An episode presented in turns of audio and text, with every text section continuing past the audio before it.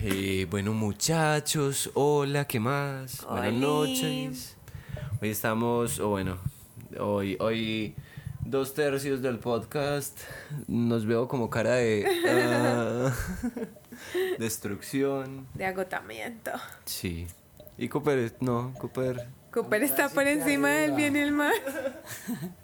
No, no, pero siempre la moral por arriba, hay que mantenerla, sostenerla y... Mentira. Melo. Eso es mentiris Sí. porque lo he visto en el sofá tirado. Pero ya es momento de sofá. En ese momento no estamos en modo sofá, listo. ¿Cómo han estado? Eh, bueno, esta semana complicadita de trabajo. Ahorita, ahorita estamos hablando como cositas y mencionabas que tú no te cargas mucho como de las cosas del trabajo. Esta semana ha sido difícil para mí. Sí, ha sido como que, madre, no, me estoy metiendo mucho en, en, en el trabajo, pues eh, conociendo más.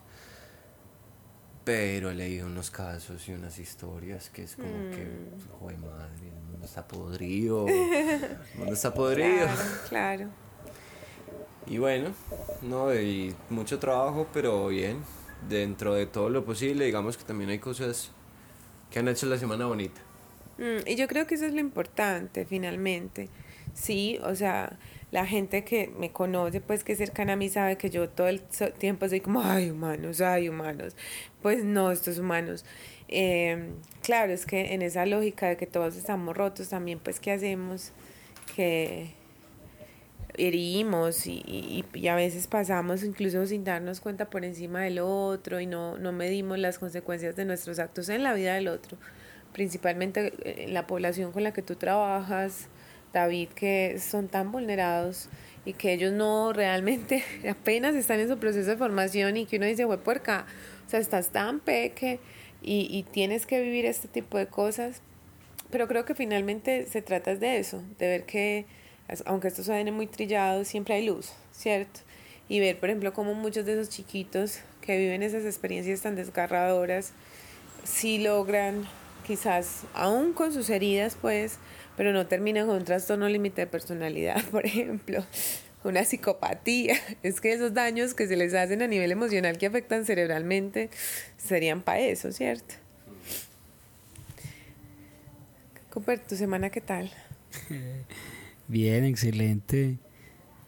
Como lo normal de todos los días, ha habido mucho leo, muchos cambios porque se, se están implementando nuevos métodos y mi trabajo es desde la parte logística. Y hemos tenido ciertos líos con clientes, con fallas, entonces están haciendo muchos cambios, o sea, eh, literal, 360 grados en, en cambios. Y claro, los cambios traen afectaciones mientras esas nuevas ideas se aplican, se fortalecen y, se adapta. y se adaptan. Entonces ha sido como literal mero caos, la revolución total y ahí estamos. Y qué interesante que lo nombras porque mira eso, o sea, siempre que hablamos de, de cómo nos fue la semana y cómo hemos estado y conversamos, siempre, siempre hay caos, ¿cierto? Y es como estamos viendo el caos y creo que no podemos pensar, y esta es mi percepción personal obviamente, que es que to- va a llegar un momento en que todo está súper bien. Y creo que muchas veces nosotros vamos por la vida trabajando en pro de eso, de que en algún momento todo esté perfecto, todo esté súper bien, todas las casillas puestas en una parte. Y entonces nos quejamos y nos frustramos porque, entonces si no es esto, es esto, entonces si no es esto, es lo otro. Pero es que la vida es eso. Claro, si mi foco de atención es que todo tiene que estar perfecto y todas las piezas tienen que estar puestas de manera perfecta, cosa que la perfección no existe, eh, pues claro, nunca vamos a poder apreciar esas cosas bonitas que el caos también puede traer. Es como, nunca estás solo, por ejemplo. o es buscar dentro de tanto, digámoslo así, caos, esos destellos de gloria, esos destellos maravillosos que, que siempre están, sino que uno está en esos momentos como aglomerado por tanta adrenalina que no los percibe, no los capta. Y yo soy de los que considero que a cada segundo que pasa a mi alrededor hay cientos de milagros. Yo soy el que decidió mirar el frío que está llegando. Esa es una de las actividades que yo pongo en terapia. a Yo hago veces. mucho. La actividad de esta semana va a ser que me vas a contar por día mínimo un momento de felicidad. ¿Y qué es un momento de felicidad? Para mí, un momento de felicidad es que todos los semáforos me toquen en verde. sí, sí, eso es un momento de felicidad. Entonces, claro, uno en la noche llega y dice como, no, qué mierda de día, no sé qué, no sé cuántas. Y no, y como estamos eh, enfocados en eso tan mierdero, en ese resolver, en ese afán, eh, Lara nos acompaña hoy y Lara está por acá toda feliz jugando. Eh, entonces, si la escuchan de pronto ladrar o hacer alguna bulla, ya saben que es ella queriendo participar de esta conversación. Entonces, ¿qué?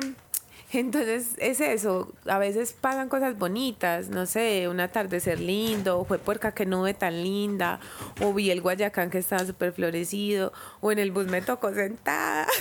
¿Qué? Eso es un momento de felicidad, ¿cierto, Lara?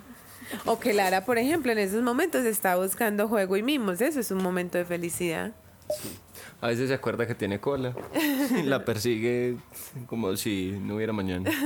Pero de hecho, Cata, con lo que mencionabas, eh, se me vino una frase que también tuve esta semana ahí como presente. eh, la escuché en, en un debate, pero me pareció muy llamativa, me pareció muy bonita. Y es que solo los obstáculos le dan sentido a los propósitos. Y, y que se relaciona con esa frase de que si no hubiera tristeza no sabríamos qué es la felicidad. También, que todo tiene su pro y su contra. Exacto, y no se trata de hacerle una apología al malestar, ni a los obstáculos, ni decir, sí, oh, son la panacea. No, no, no, miremoslo objetivamente y distanciémonos emocionalmente. Si no hubiera caos, yo no podría ver la belleza cuando se organiza el caos. Eso que dicen de sin, sin, sin oscuridad no hay luz, y es verdad.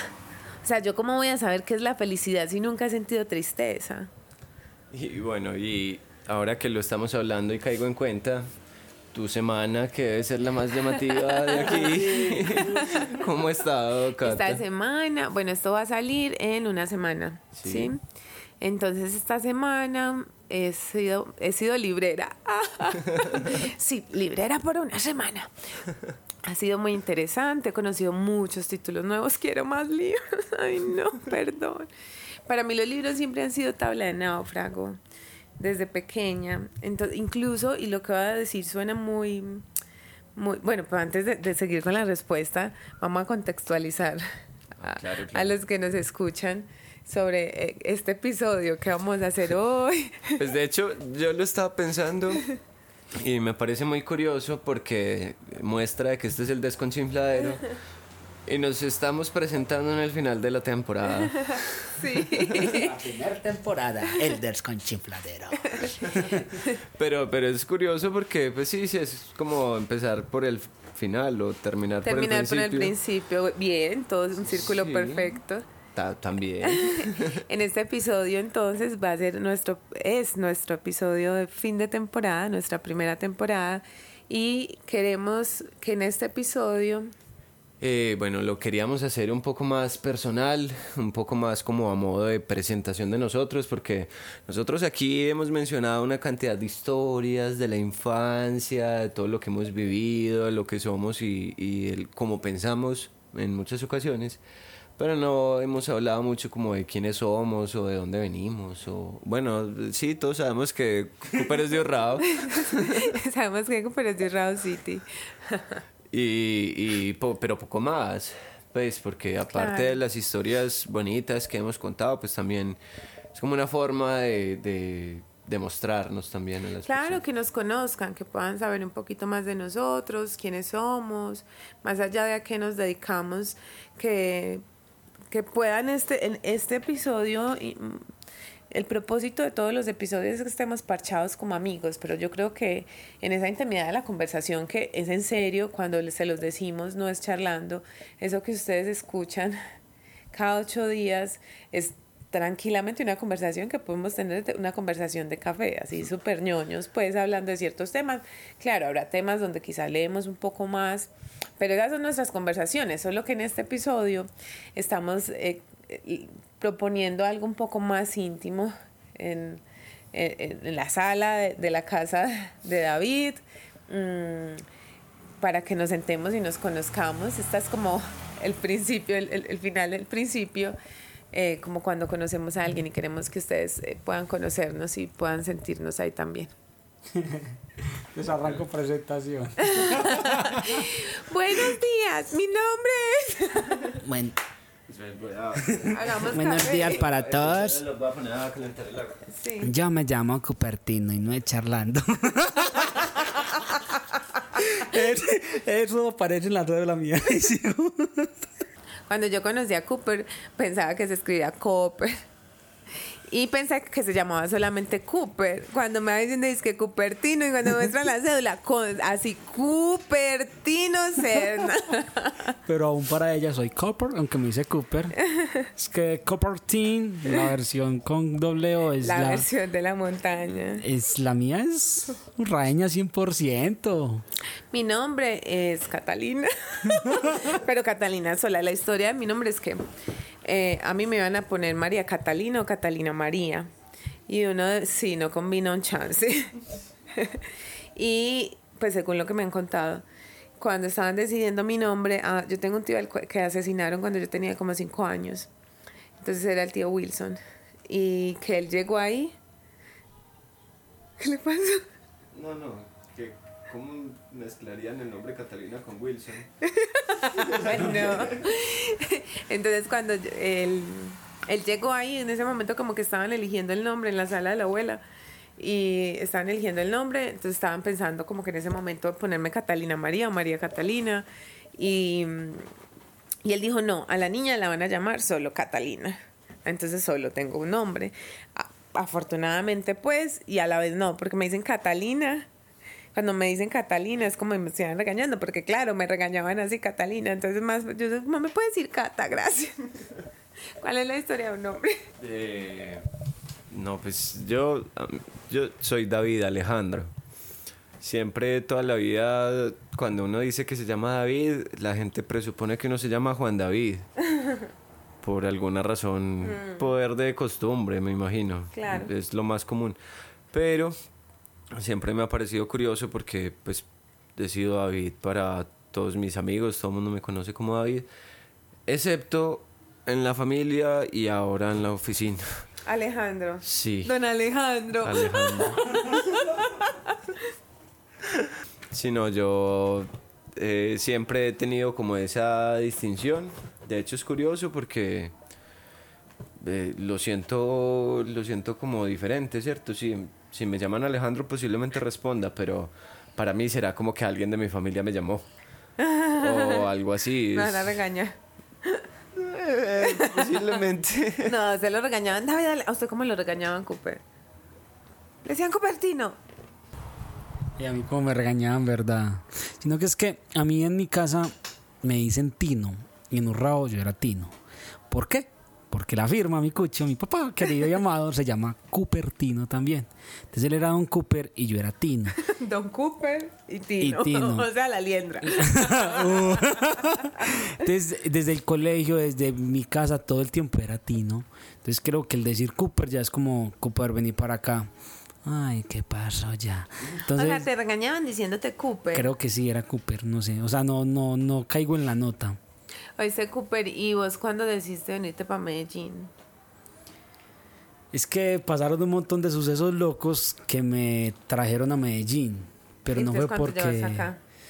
Eh, hoy fue puchica, hoy yo más de seis años, voy para siete ya. Quien lo escuche, güey, porcas toda una vida. Pero, No. pero yo, y, y yo ahí pues sí tengo una pregunta porque sabemos que Cooper viene de, Urrao City, eh, empezando por, por ahí, pero también pues sabemos que, que Cooper venía más que de Urrao, de una vereda, ¿cierto? De, Sí. de la vida de campo, de la vida que tu familia es muy extensa y todo, pero ¿cómo, o, o mejor dicho, cómo se da ese paso de del Cooper que vive con tanta gente en su lugar a, a, a ver otro tipo de posibilidades también pues como para salir. Sino que pues yo toda la vida en el campo, pero cuando ya empezamos a estudiar, por cuestiones financieras, mi papá se vieron en la obligación de llevarnos al pueblo para poder dar- darnos, terminar el bachillerato y todo eso. Y pues ahí, aunque vivíamos, seguíamos viviendo en el campo, eh, ya éramos más pueblinos. sí, pero entonces creo que yo recuerdo que yo me gradué como a los 17 años y me quedé como un año relajado y después me fui a trabajar en una finca de café de mi cuñada, de mi cuñado, donde mi hermana y allá pasé toda una temporada de café. Y eh, por esos días, era como noviembre, diciembre, ya se había acabado la temporada de café. ¿Cuánto dura una temporada de café? Más o menos dura tres meses. Justo en estos momentos están arrancando a coger café. Octubre, en octubre empiezan los en septiembre empiezan los primeros granaditos por ahí, pero es como que, ah, sí. Pero en esos momentos empieza ya más fuerte. Y en el final de octubre y el inicio de noviembre, la marra, marra. O sea, que el palito se madura totalmente y es al que, mejor dicho, coja café como loco. Y ya eso va hasta diciembre. Ahí tenemos un receso en donde la plantica queda muy destrozada. Tú pasas después de diciembre y ves casi que sin hojas al palo de café. Porque él por, por producir café caen las hojas. Y ya empieza como a reponerse en enero y empieza a dar unos primeros, eh, unas florecitas me encanta mucho ver el café floreado. Hmm. Porque tú ves la montaña blanca literal. O sea, tú ves el sembrado totalmente blanco. ¿Qué pasó ahí? La nieve, no, la flor del café. y más o menos en mayo hay algo que se llama la traviesa. Y es un granedito poquito que el café da. Unas cogiditas ahí sencillas. Estoy hablando del territorio de Antioquia. Porque en otros territorios para abajo de Colombia eh, las temporadas son más bajas. Sí, que uno hay que aprender todo. Entonces, lo digo porque conocí a unos amigos que eran de Cali, que eran, o sea, su vida era el café. Ellos me contaban que... Yo no he probado café de Cali. Y ellos, ellos arrancaban, todo Colombia produce café. Y ellos arrancaban a coger café desde las zonas de abajo para arriba. Y de hecho para el sector de la costa, en un sector donde hay café, no es en la misma época que en Antioquia tenemos café. Iba a decir que estaba difícil el café de la costa, por ejemplo, pero me acordé que la sierra, que pues hay mucha parte también que... O sea, no es toda la costa, hay ciertas partes en donde hay café. Entonces yo estaba trabajando café y se acabó y resultó un ingeniero por allí y me puse a trabajar construcción de carreteras. Entonces, es muy... caficultor sí. a constructor de carretera. pero, sabes que Cooper, de hecho, pues es como, es como curioso eso que decís, porque yo que estuve trabajando en Palmitas, que en los primeros capítulos lo decía, creo que es como una ruta o una vía por la que también se da como ese cambio. Yo, yo no lo iba a decir como desarrollo, pero la verdad no sé si sin meter aquí términos que progreso, que todas esas cosas vayan, porque al final es que es un cambio. Pero pasa, pasa eso como que el, es, es la vida del jornalero, ¿no? Como si fuera un camino que va mostrando diferentes posibilidades y cada mm, quien escoge. Y sino que yo en esa época había comprado una moto grande, pues una moto, y eh, tenía una parte financiante para terminarla de cubrir y todo eso, necesitaba producir, digamos que un poquito más. Y en eso me resultó el trabajo con los ingenieros y empecé con ellos. Y yo soy de las personas que no me quedo con lo. O sea, con lo que simplemente me muestra no veo. Sino que me gusta ir más a fondo. Una puerta, perdón. Y, y hacer un poquito de más. Entonces, por decir, mientras todos los. Los. ¿Cómo se diría? Los ingenieros. No.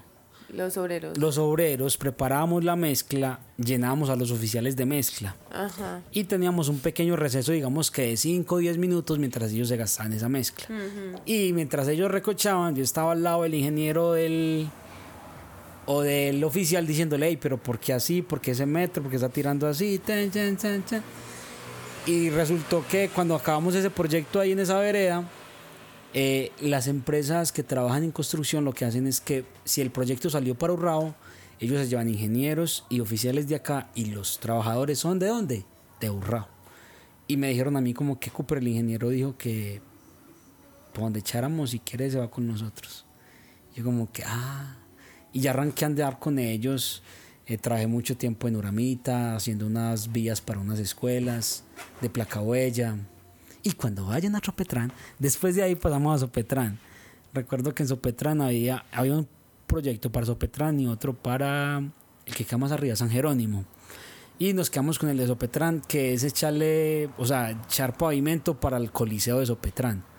Y, y allá yo estaba como oficial con otro parcero, teníamos al ingeniero, nosotros dos éramos los, los oficiales de cargo, y el Coliseo de Sopetrán Tiene mis manos. tiene mis manos y mis marcas. Tino con dos claves de sol a los lados, por favor, para que lo miren. ¿Y de dónde sale esa marca? O sea, ¿en qué momento empezaste a hacer esa marca de claves de sol? A mí siempre me ha gustado la música. Hmm. Y de niño aprendí. ¿Y de dónde la heredaste? A mi mamá, parce, toca guitarra, mis tíos. Hmm. Mi mamá tocaba acordeón. Ella ¿Y qué pasó? ¿Se dedicó a hacer arepas se y a dedicó tener a hacer arepas, no, a tener muchachitos. Pero yo recuerdo a mi mamá tocando guitarra con los tíos míos. De hecho, todavía mis tíos tocan y es muy emocionante verlos porque es uno el que hace la base, el otro el triple, el otro tin, tin, tin, porque es pura música así de, de campo bacana. Ay, a mí es muy triste porque sabes que el abuelo toca, pues siempre tocó y el tiple y todo. El abuelo tuvo un derrame cuando tenía como 50 años. Eh, pues eso obviamente hizo que él no pudiera volver a tocar la guitarra como la tocaba ni hacer punteo. Ajá. Pero pues eh, en su recuperación y todo se quedó con el bajo. Pero él era de los que sale por ahí hay una historia con Pablo Escobar y todo el cuento y la, abue- entonces la abuela se iba y a veces hacía coros y toda la historia. Oigan, y la tapa de la casa soy yo. Ahí desde que yo tenía un novio con el que vivía, que en una casa habían cajas peruanas, guitarras, eh, violín, eh, una organeta, había de todo, de todo en esa casa. Y obviamente pues él tenía todas estas habilidades mágicas. No, o sea, me tocaba con la organeta A, B, C, D. No, no, me daba. Y una vez fue mi hermano a hacer visita y se sentó en la organeta y sacó la canción de una. Yo soy la troila para la música. Yo no era de eso como No, tú. A mí sí me ha ido bien con eso. De hecho, yo recuerdo mucho es porque a mí siempre me ha gustado el piano. Y el primer instrumento que yo aprendí fue ese, pero en el no- yo no tenía piano. Entonces, yo me acuerdo que alguien me explicó porque yo me paré al lado y, veía que él continuamente repetía los mismos deditos en las pulsaciones. Y a mí nunca se me olvida porque ese ¿Pero era en piano o una organeta? una organeta. una organeta.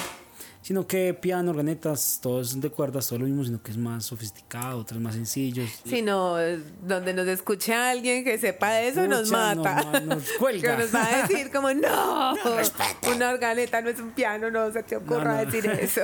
es la misma base. Entonces yo aprendí porque yo recuerdo que él me explicó, me dijo, esto es una triada, se compone de do, mi, sol, y me explicó las tonalidades. Y yo en mi mentecita y con un cuaderno saqué todas las notas sin que él me las enseñara. Y me las aprendí de memoria, o sea, no, ya estoy... Imagine que así fue. Yo me acuerdo que él me explicó do, mi, sol y me dijo, de do a mi hay tantos tonos, de mi a sol hay tantos tonos. Me explicó eso. Y yo recuerdo que yo hice el dibujito de, de la organeta y yo saqué todas las tonalidades de todos los tonos De pues. de las escalas. Entonces él me dijo, ¿quiere un, un do sostenido? Muy sencillo, coja el tono principal de do y va a subir a todos los deditos de las triadas medio tono. Ya tiene do sostenido. Y ya yo le saqué a do, re, Eso es lo que yo te digo que yo no entiendo. O sea, mi cerebro no le da para entender eso que tú me estás diciendo tan obvio, porque me lo estás diciendo con una obviedad.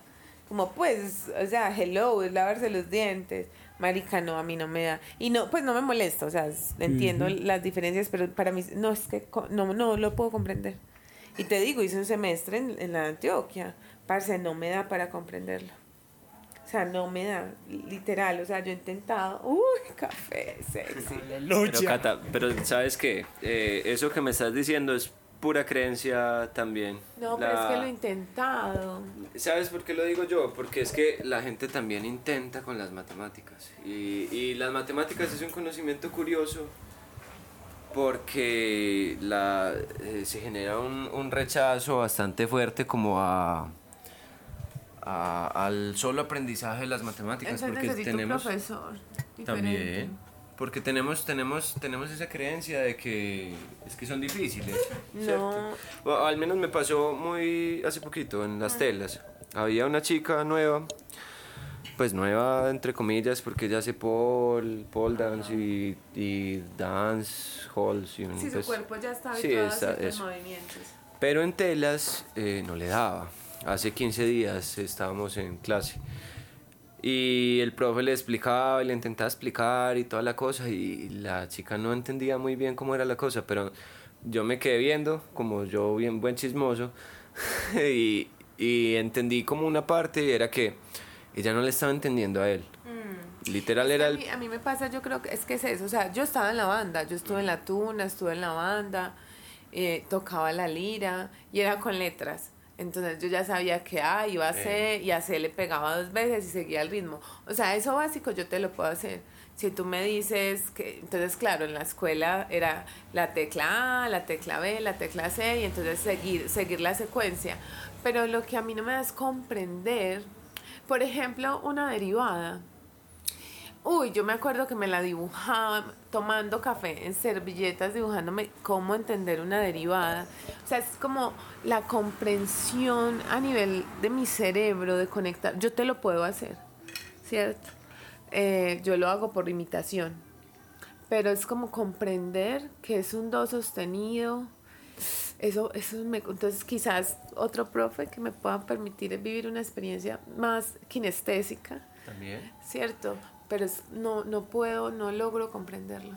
Porque lo que pasó, pues, en, para finalizar la historia ahorita, es que al final, pues yo me acerqué a la chica y le expliqué como a mí me habían explicado. Mm. Que no es tan diferente, pero sí dista de, de unas cositas, es porque me dicen como, bueno, centro de masa. Entonces ahí ya me meten a mí como en algo que me llama la atención, ¿cierto?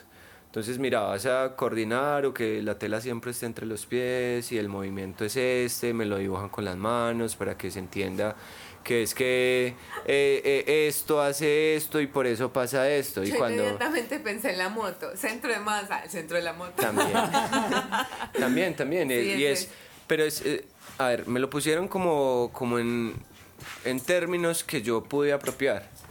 Y siento que pasó lo mismo con esta pelada, porque apenas le dije cómo era el movimiento y se lo expliqué como a mí me lo habían explicado, que yo lo entendía y podía explicarlo.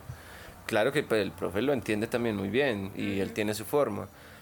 Pero de hecho, ahí la muchacha, solo con escucharme y, y ver cómo lo hacía la primera vez, ahí sí, tan, para arriba. Y, y, bueno, y, ya después de que sabemos que el Coliseo tiene firma y todo de Cupertino allá. no pueden, si van a Sopetrán, tienen que pasar por el Coliseo y ver la placa huella que dice Cupertino. Ahí se busca, se busca el, el, la clave de sol.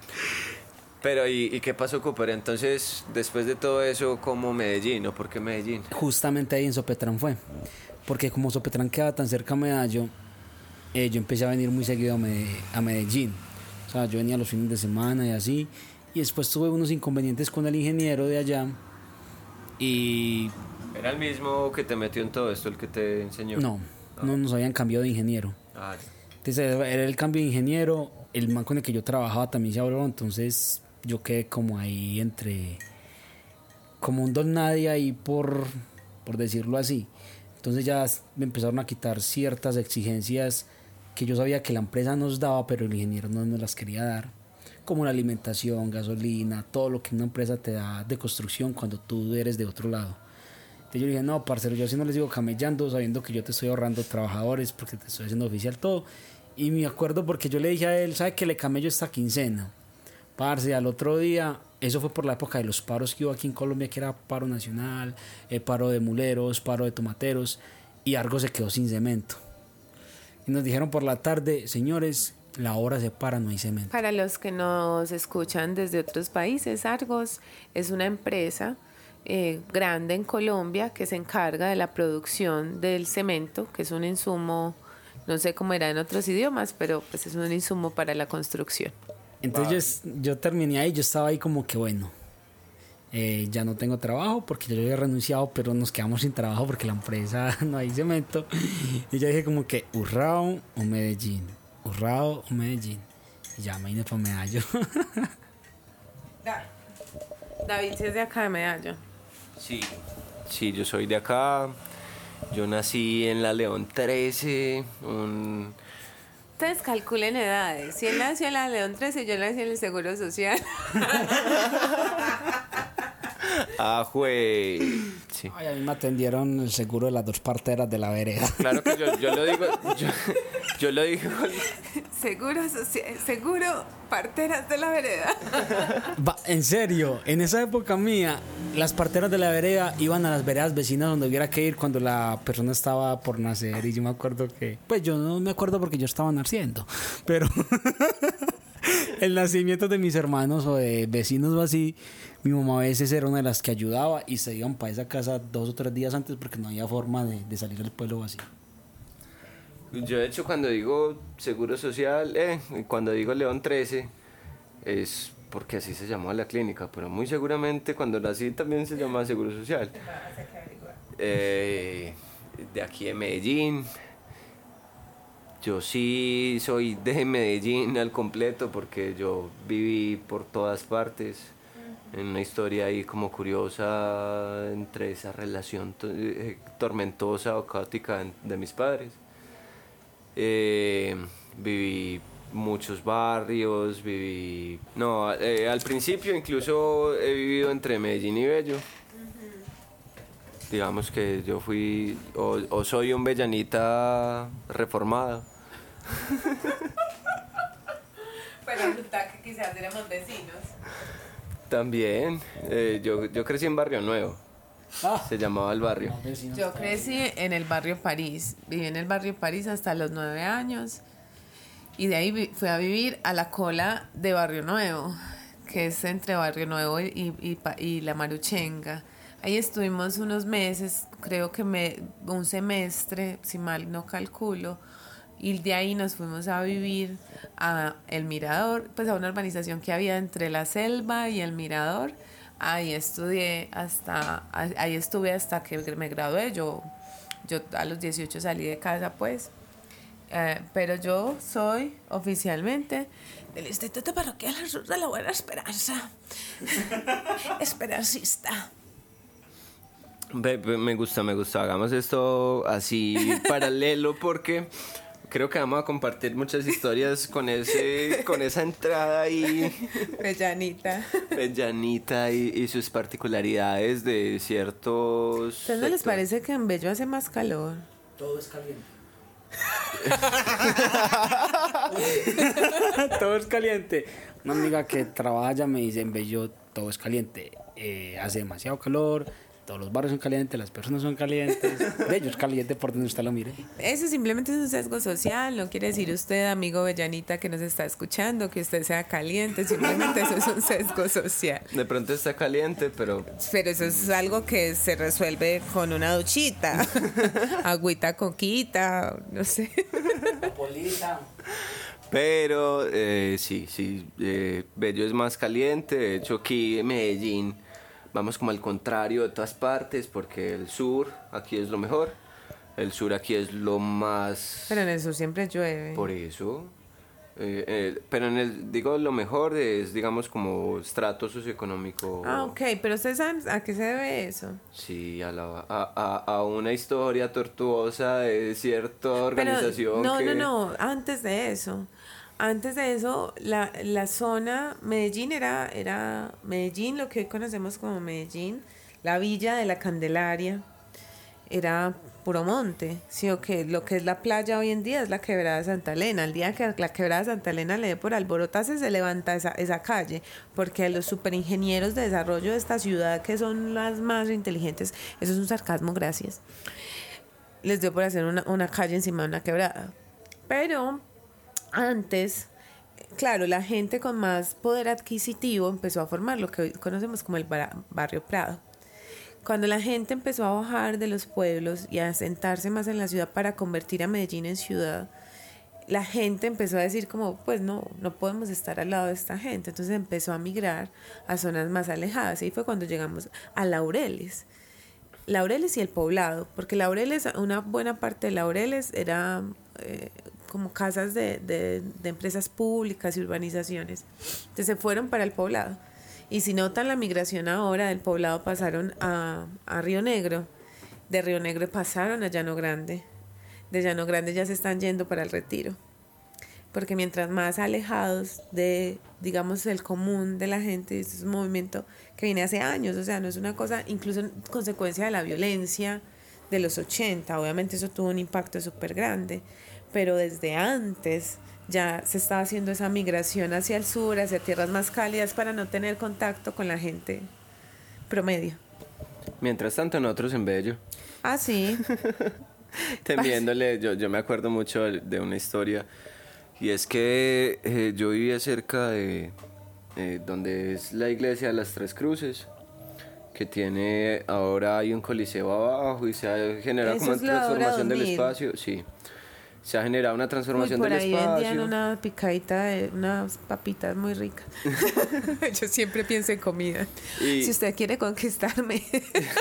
Ah, bueno, de- detalles, datos, datos, sí, datos es que importante. O sea, usted, si usted me quiere conquistar, usted es soltera, usted tiene que empezar a tomar nota. Las motos, la comida, los libros. Ahí les voy tirando. Sí, aquí, vea, tiene que escucharse todos los episodios del desconchistadero.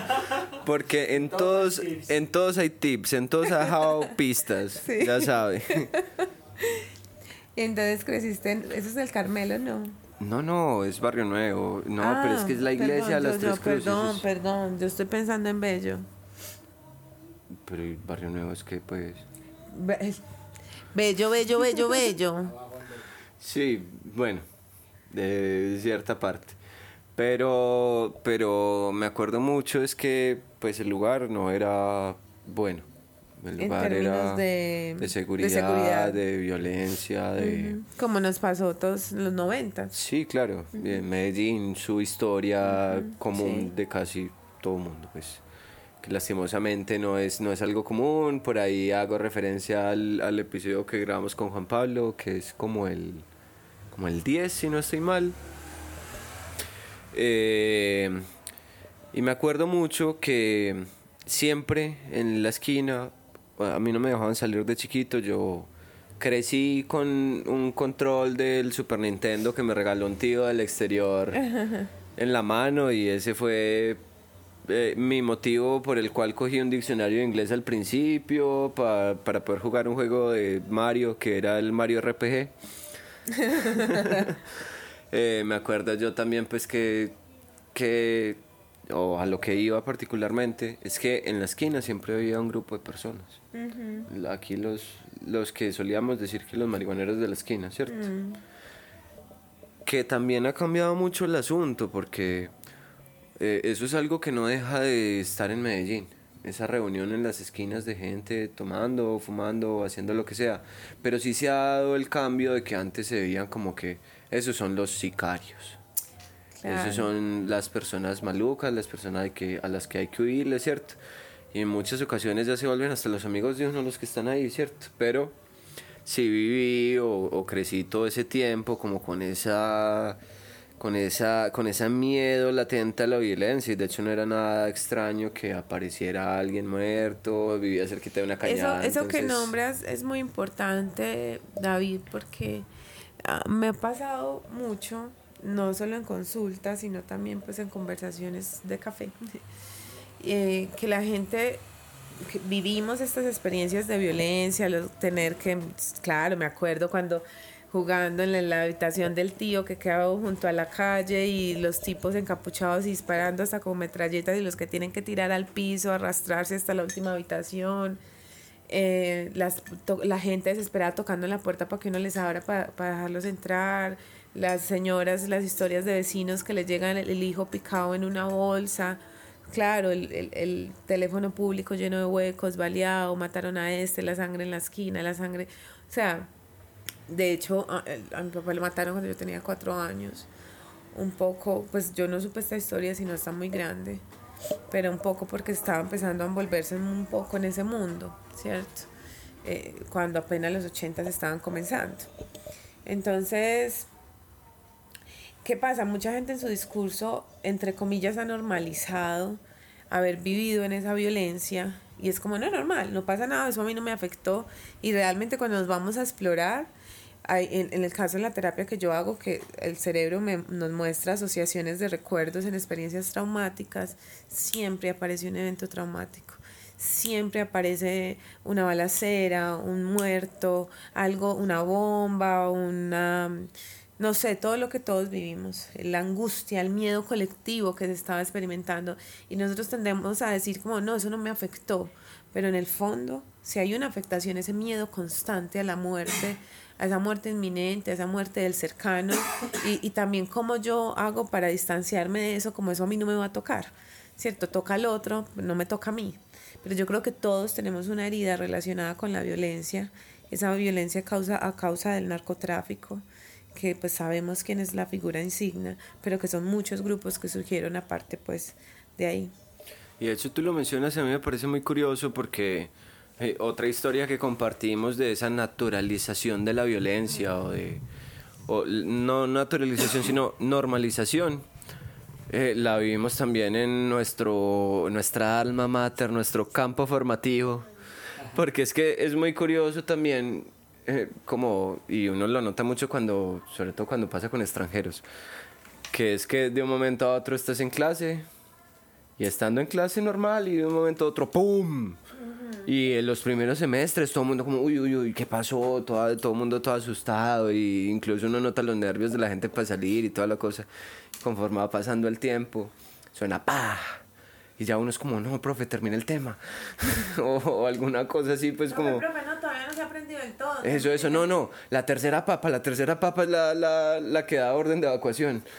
Es, es, como que uno ya va haciendo esas cosas normales. Es, es, un, es un tema que, que va cambiando, va perdiendo mucha potencia, sin embargo, sigue siendo violencia. Sigue siendo violencia, sigue siendo, pero es que es como parte del medio, mm. es parte de nuestro medio, de, de, lo que vivimos, que lastimosamente es, es, y de hecho es algo que yo he pensado toda la vida y es por eso es Colombia es el pueblo más feliz del mundo porque aquí pasa de todo y a la final no pasa nada. Pero ahí es donde yo siempre he dicho o sea nosotros no somos resilientes. No no no nosotros no, simplemente nosotros simplemente hemos tenido yo digo que si nosotros nos vamos a meter en una de esas teorías o alguna de esas cosas es la indefensión aprendida. Mm. aquí nosotros sabemos que aquí nadie puede decir nada Incluso cuando la gente dice algo, aparece un grupo de gente vestido de camisas blancas diciendo que ustedes porque están queriendo todo regalado.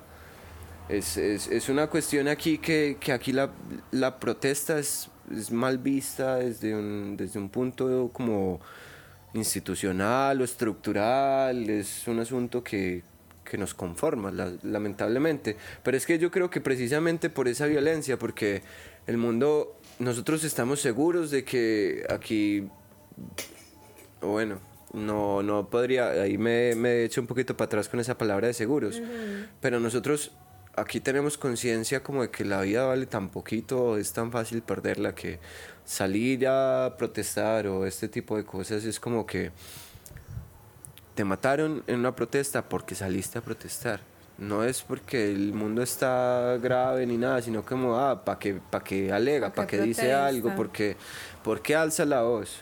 Yo con eso siempre me he preguntado si tenemos un rezago de la colonia, si esa conducta, es que para mí es una conducta tan colonizada, es que mira la actitud que tiene la gente frente a un extranjero.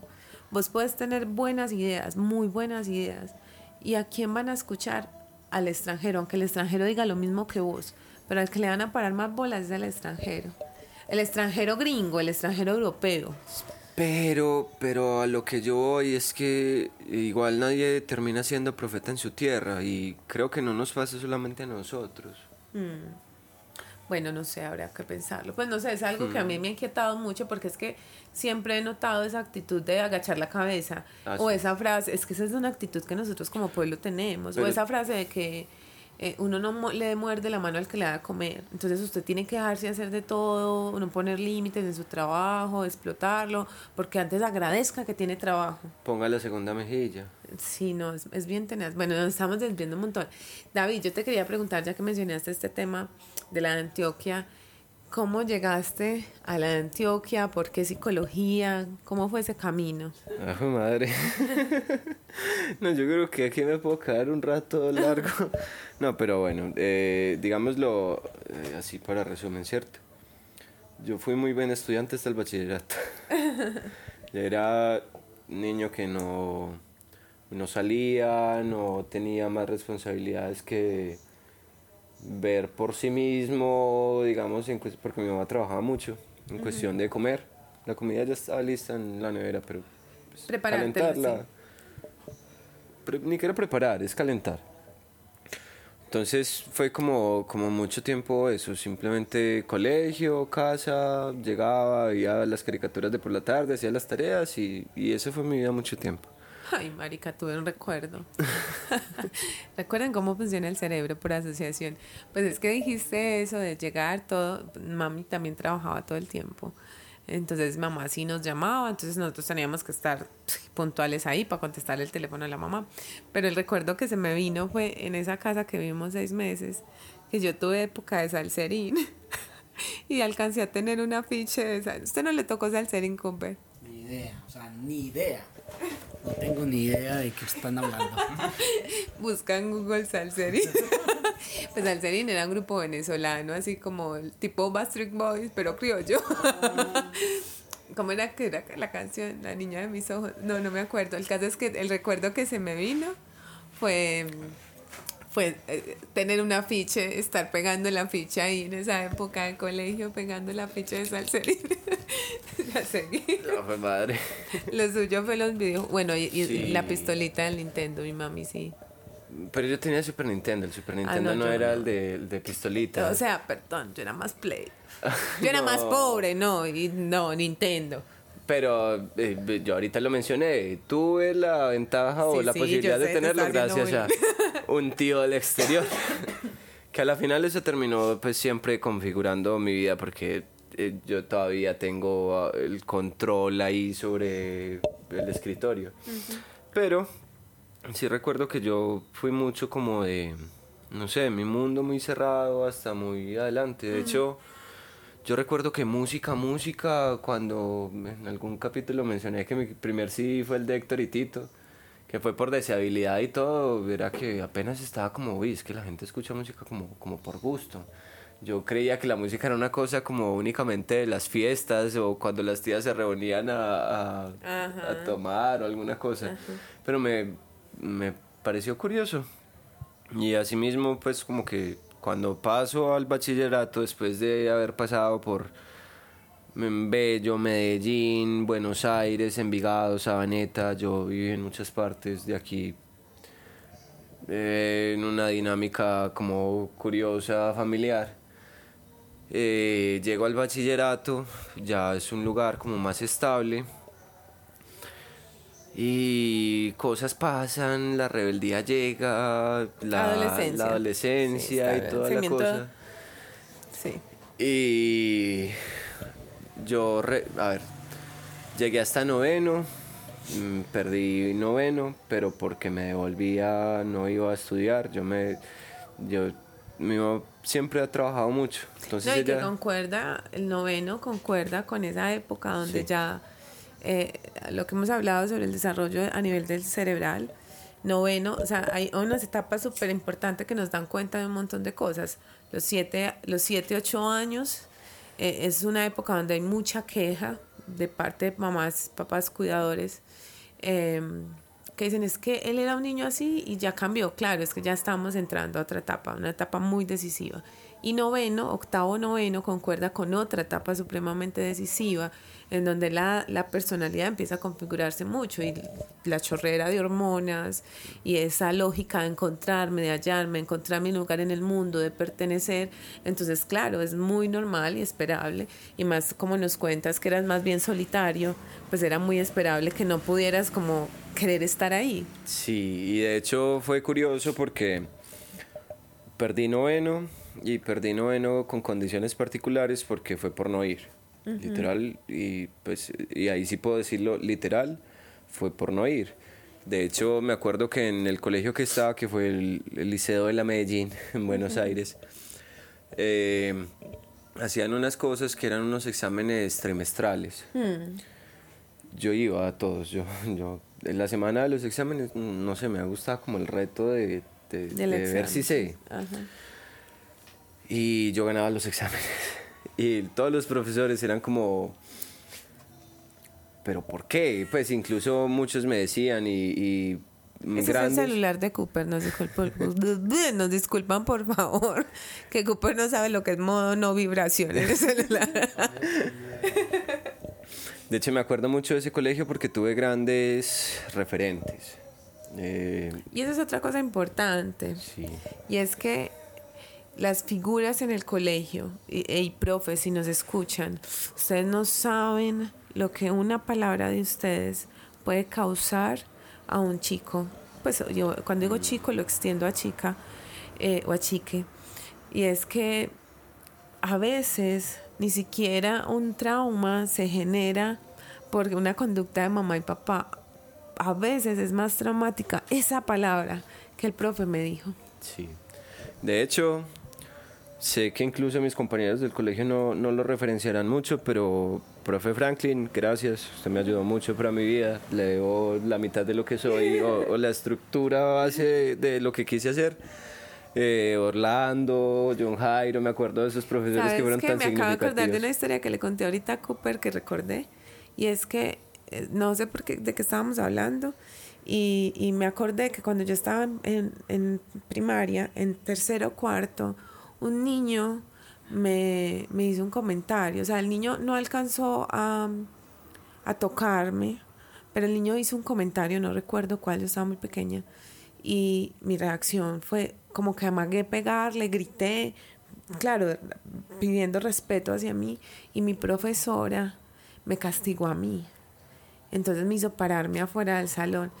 Y yo tuve ese recuerdo y luego pensé como fue porque a mí esto porque no me traumó, pero claro, se vino otro recuerdo y es que más grande en sexto, un chico me tocó un seno en clase y mi reacción fue darle una cachetada y él es blanco, blanco, blanco y le caen los dos dedos pero marcados, marcados, marcados. Y entonces él se quejó, obviamente, obviamente hubo escándalo y la profe vino y entonces él dijo, no, es que ya me pegó, vea, o sea, el, el modo víctima. Y yo le dije, profe, pero es que él me tocó un seno. Y la profe lo regañó a él y lo castigó a él. Mira que tuve dos eventos en donde si probablemente la conducta de la profe, la segunda, hubiera sido igual que la primera, fue puerca. Hubiese configurado Uf, algo la diferente. invasión a mi cuerpo total, total. De hecho, sí, son esos mensajes que nos llegan y, y yo agradezco mucho porque yo tuve grandes formadores, más que profesores, yo tuve grandes formadores y empezó todo desde tempranito, desde el colegio. Eh, Bueno, eh, lo, estaba mencionando, que era que llego, yo hago los exámenes, a mí me ha gustado el conocimiento. Yo sí he sido mucho a estudiar, a mí me ha gustado saber y ganaba los exámenes. Incluso sin ir ganaba los exámenes. Incluso fue, me acuerdo mucho que fue como llamativo que en el último de sociales había pasado algo y ellos habían dejado de tener unas clases y los exámenes ya estaban programados, ya tenían temarios y toda la cosa. Yo fui el como el, la, uno de los tres únicos que ganó los exámenes de, de ese también bloque de sociales. Yo creo que también la- el, el sistema educativo está muy mal formulado. Sí, y de hecho yo siempre lo he pensado desde eso. Y los profesores en su momento me dijeron, venga, usted solamente tiene que venir, presente los trabajos finales. Y yo como, ah, yo, eso no, eso no es lo mío. Perdí noveno, terminé haciendo noveno en otra parte, décimo en otra parte, décimo, mitad de décimo en otra parte. Un colegio religioso muy famoso de aquí de Medellín que me generó una perspectiva muy, muy, como muy curiosa de la educación porque yo siempre estuve en contra del colegio y más en contra de ese colegio en particular porque tienen eh, todos los grados y todos los grados como en grupos como hasta la K, de la A a la K, a veces una un tío impresionante, salidas a descanso y eso era como una fábrica. Eh, me, me pareció muy llamativo que una vez una profesora me dijo como, oiga, tiene el cabello muy largo y yo como, ay, profe, perdón. Y, y fue la única vez que me lo mencionó y después cuando el reporte de las notas tiene 64 llamados de atención. Y yo como, madre, ¿qué pasó? ¿Cómo así? Que no, no, es que yo le dije una vez y, y ya, y era para que se motilara.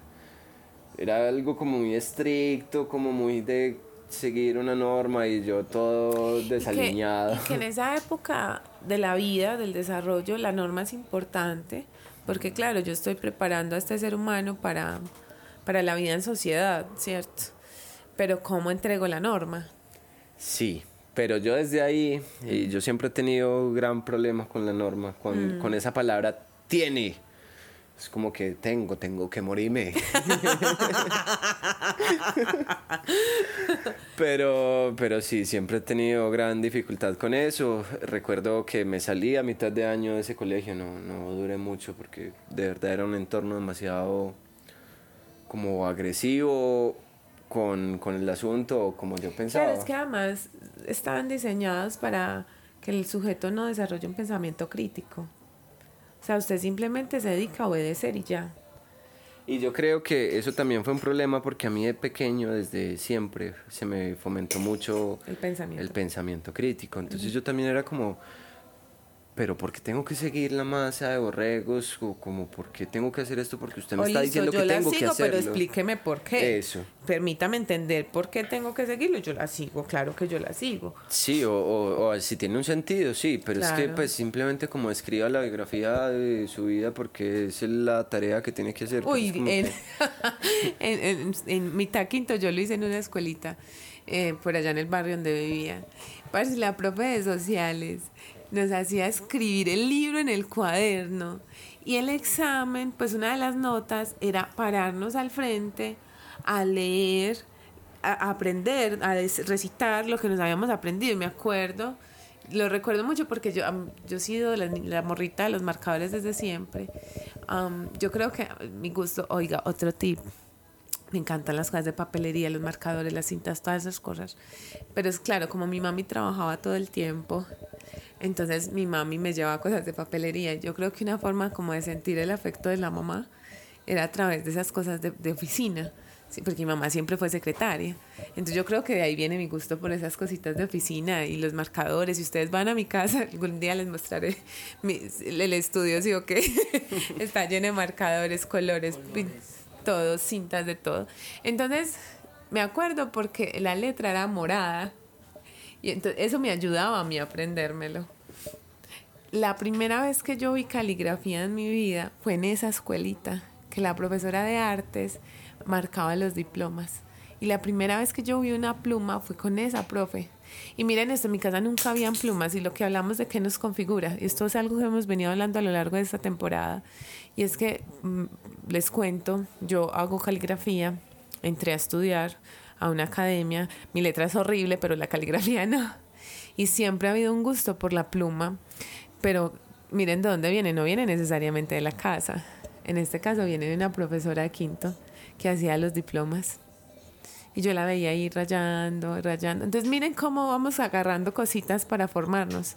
Por eso es tan importante lo que nos escucha, lo que escuchamos, lo que nos dicen, ¿cierto? Cómo nos lo dicen, qué nos transmiten con esas cosas. Claro, yo, yo siempre tuve como problema con la forma, pero no con el contenido. Mm. Porque a mí pues, la educación como tradicional sí no, no me gustó. De hecho, salí de décimo, terminé validando. Eh, fue curioso porque entré a décimo a validar normal, eh, décimo en, en once. No sabía muy bien si quería entrar, si no quería entrar, sí que, y me demoré un poquito como inscribiéndome. Yo ya era mayor de edad para ese momento. Entonces, pues me tocaba a mí.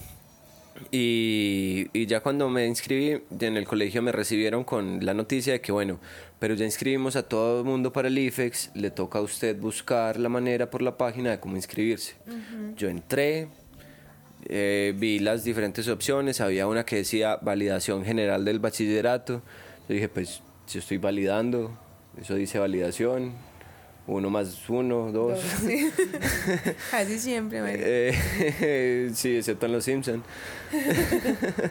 y bueno, entonces me metí. Uno más uno no es uno. Nunca, nunca, nunca dejen ese ideal de que uno más uno es uno. No, señores, uno más uno es dos. dos que van junticos, dos, no uno. sí, eh, muy, muy, muy en vía todo lo que hemos tratado esta temporada de relaciones. Sí. Pero sí, me acuerdo yo que entonces llega el momento del IFEX, que es como un mes después de que empezamos a estudiar. El- aquí validación se hace por semestres.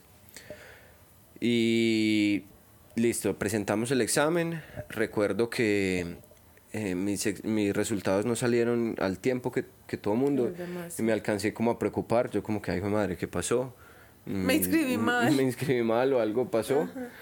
Y a la semana salieron los resultados. Obtuve muy buen resultado, pues para el estado incluso en el que presenté la prueba, todo trasnochado, todo vuelto nada. Todo barriado. Sí, muy farriado, de hecho, en un, en un mal momento. Eh, Recuerden que el cerebro se termina de desarrollar máximo a los 25, entonces a los 17, 18 años, 19 es muy normal que hayan conductas así de riesgo, de beber mucho, de farrear mucho. sí, pero literal, no es que yo me fui amanecido. Porque también hay un asunto y es que era una prueba como medio importante y la ansiedad ha sido una cosa que me ha acompañado mucho tiempo y obvio, había cierto componente Claro. de, de lo que iba a pasar. Entonces me fui desvelado, total. Y listo, saqué muy buen resultado a la final. Y después había un botoncito ahí en la página que decía descargue su acta de grado y diploma de bachiller. Y yo como que qué parce, este Y yo país llegué- un chiste. y me metí y efectivamente sale en mi acta de grado y diploma con una particularidad y es que está mal mi diploma de bachiller en algún momento tendré que hacer el trámite para cambiarlo porque dice David Alejandro Alejandro. Alejandro Uy, ni Alejandro. David Uy, Alejandro Patiño Zapata Alejandro, de Alejar. Entonces llego yo ya con el, con el diploma y llego y le digo al coordinador del lugar donde estaba liando como, ay, mira, es que me graduaron. Entonces, ¿qué hago? Entonces llega y me dice como, ah, bueno, no, felicitaciones, chao. Como, dale, gracias. Eh, Por participar, muy gracias. muy- muy- sí. sí, pues que me, y de hecho me explicó, es que no me podían graduar de dos lugares diferentes. Ya tenía el diploma de, Ya. de bachiller, entonces ya, Entonces ahí tomas la decisión de estudiar qué. ¿O qué querías hacer con tu vida? Yo más perdido en mi vida que yo no decisión. Ojalá hubiera tomado yo una decisión. Mentira, no siquiera no tomé una decisión y, y- y le hice caso a lo que me decían porque yo desde los 12 o 13 años, eh, pues mi mamá tiene su pareja, eh, aparte de, de mi papá que historia aparte, pues también fue solamente como hasta los 9 años mi contacto con él. Eh, pero él trabaja para empresas públicas y empresas públicas siempre ha tenido esa, esa idea, o bueno, siempre tuvo esa idea de el bienestar laboral, cursos para los empleados y toda la cosa y empecé a estudiar mantenimiento de computadores en un curso. Fue la primera vez. Entonces como que listo, a mí me gusta esto, lo aprendí a hacer desde chiquito y toda la cosa. Entonces una tía me dijo, no, pues métase a estudiar una técnica de computadores mientras decide qué hacer. Y sí, me metí en la técnica, efectivamente. Gracias tía por el consejo. Gracias tía por el consejo. Eh, cuando estaba terminando la técnica dije yo, a mí me gusta la música, me voy a dedicar a la música y entré al preparatorio de Bellas Artes, di la primera vuelta. No fue tanto por ahí, pero digamos que fue más por un, sen- por un sentimiento como de... Era demasiado costoso. Yo no he sido tan habilidoso como Cooper aquí que se saca las, las canciones de, de teclas. Claro que últimamente estaba más cercano al piano y me parece muy curioso que, que como que a través del tiempo va madurando algo y me saqué una canción a oído hace poquito y eso fue como ¡wow! Eh, me gustó. Pero el caso, bueno, entonces cuando cambio la idea de Bellas Artes, porque pues me encuentro que debería utilizar mis aptitudes para algo que sea más apto, y entro a, me presento a la de Antioquia Sistemas. Y primer intento me puso en el preparatorio de la de Antioquia, entré a sistemas, entré como estudiante regular, hice cuatro semestres, aprendí como un poquito de, programación, muy por encima. Y decía yo en, mi inocencia que yo no quiero trabajar para una empresa en donde yo sea la, la, yo decía la perra, la empresa, ya el, tipo al que llaman a las el tipo que llaman a las 4 de la mañana. Gracias, gracias por adelantar el spoiler de cómo terminó el asunto. No, sigue, sigue, Pero- no terminado.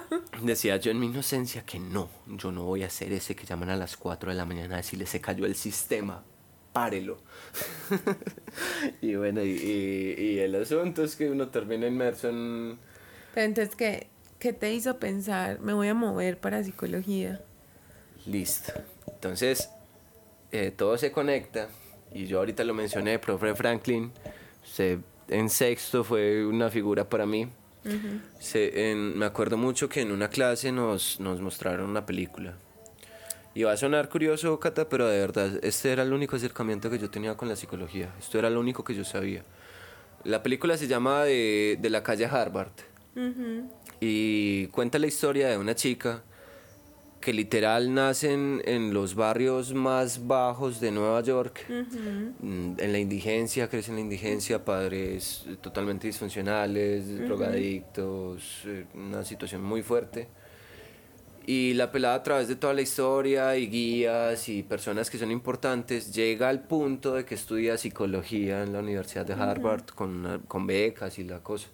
Y ella se dedica como a ayudar personas con, con los asuntos de la vida y, y lo dice al final en una frase que a ella le, le gustó mucho haber estudiado su carrera porque así le puede ayudar a personas que quizás pasan por situaciones similares o que pueden entender acerca de lo que se vivió de una manera curiosa. Y siempre me quedé con esa idea, él- y él era profesor de sociales. Me dijo, sí, es que de hecho pues es como, como una vía de, de superación. Y recuerdo que también fue influenciado por, por una exnovia. De hecho, María, ella estuvo en el capítulo de hace dos capítulos que, que ella era mi pareja en ese entonces y me dijo como, como "Ve, yo no te veo muy contento en ingeniería, estás haciendo algo que no te gusta por lo, la idea de que te iba a terminar trabajando por una empresa y esto, presentate algo que te guste, que te gusta. Y yo ni siquiera sabía que me podía presentar a otra cosa estudiando esto. Y yo como, ah, psicología. Y a psicología me presenté varias veces. Y de hecho fue curioso porque a mí, yo entro a ingeniería con la comprensión lectora que he tenido desde chiquito por, por leer. Pero a psicología me metió la matemática que estudié Hermoso. en, en ingeniería. Entonces fue como la vía para poder llegar a lo que, a lo que Y eso que eso, que acabas de decir es muy lindo y es muy importante.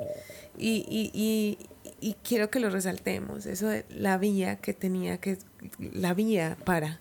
Y es que a veces, a veces no siempre, es muy común escucharnos diciendo como no, pero es que qué bobo, yo por qué hice eso, por qué tomé ese camino, por qué tomé esas decisiones. No, a veces uno le toca dar unas vueltas, a veces le toca a uno dar unos giros porque uno necesita a tomar unos recursos y unas herramientas para poder llegar donde está hoy. Yo hoy cuento con muchas habilidades de- a nivel, muchas, pues en, en muchos niveles, pero por ejemplo, yo trabajé cu- cuatro años en un call center. Pero vení, vení, y porque eso yo sé que es importante en la historia, ¿cierto? Pero yo sí te quiero preguntar antes de que lleguemos al, al call center, ¿por qué psicología? ¿Vos estuviste clara siempre? No, no, no, para nada, nunca. Yo creo que nadie nunca está claro. Ve, yo nunca tenía, nunca supe, pues yo nunca pensé, y eso es algo que yo creo que es muy intuitivo en mí. Hay un texto súper bonito que yo escribo. Ay, qué linda, dije un texto lindo que yo escribo. Pero un texto que es que hay una parte muy bonita en donde yo hago un ejercicio de escritura en el que reconstruyo algo de esos primeros años de vida. Para eso tengo que, eh, pues obviamente, hacerle preguntas a la madre y a la abuela. Y hay una parte, yo, yo cuando empecé a caminar, normalmente los niños hacen balance con las manitos hacia el aire para sostenerse, ¿cierto? Para hacer balance. Yo no. Mamá me cuenta que cuando yo aprendí a caminar, estaba aprendiendo a caminar, mi centro, mi soporte era poner las manos en la barriguita. Y entonces la frase que me salió ahí era como que si desde pequeña intuyera que el, el centro, el balance está en mí misma. Eso me parece muy bonito haber hecho esa, como esa relación ahí. Entonces, bueno, no, o sea, ahora que uno mira para atrás, uno puede hacer todas las asocia- asociaciones posibles, ¿cierto? Pero en ese momento no, cuando yo estaba la niña juiciosa, siempre Eh, como les he mencionado mucho, mi tabla de náufrago ha sido los libros. Para mí, mi mamá llegaba a castigarme, no dejándome leer porque el resto no me afectaba. Pero entonces eh, recibí influencia de muchos medios en, esta formación que soy yo, de muchas personas, de mi abuela, de ambas abuelas. Eh, pero mi parte, digamos, más artística fue por parte de la abuela paterna.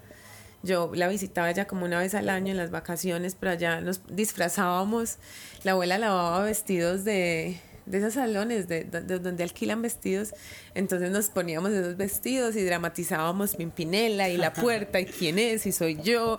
Y, y a buscar? A ti con el vestido así de ese de salón y hacíamos obras de teatro en la cocina que era enorme. Entonces empiezan a asociar, mira, el tema de la cocina. Eh, jugábamos, hacíamos dinámicas y entonces eso también movió mucho esa parte artística. Cuando estaba en el colegio estaba en la banda, en el grupo de líderes, siempre pues mamá estaba trabajando todo el tiempo, entonces yo siempre estaba afuera. Situaciones pues en la casa que me permitía la escuela, digamos, salir de ahí. Mm, Parce, hice Macbeth, todo en noveno, así con entradas, luces, el maquillaje me corre brutal, los diálogos me quedaron súper brutales. o sea, fue una cosa genial. Estaba en teatro, en la banda, todas las cosas fueron sumando, perdón.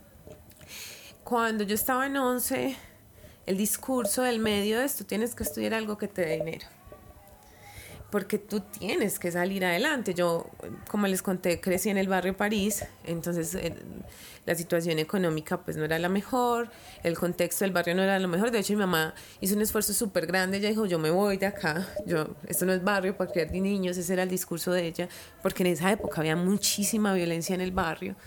Entonces, yo cuando estoy en 11, hago un estudio de mercadeo. Es en serio, María me puse a buscar trabajos, profesiones, dónde, cómo, dineros, qué daban, quiénes los requerían. Pues el resultado de ese estudio de mercado que hice en 11, porque en 11 era la representante, todavía algunos del cole me ven y me dicen repre. en serio, más lindas. Entonces eh, hago ese estudio de mercado y me doy cuenta que en ese momento lo que estaba mandando la parada era la estadística. Muy poco, y de hecho todavía, muy poca gente la estudia, pero todo el mundo necesita estadística.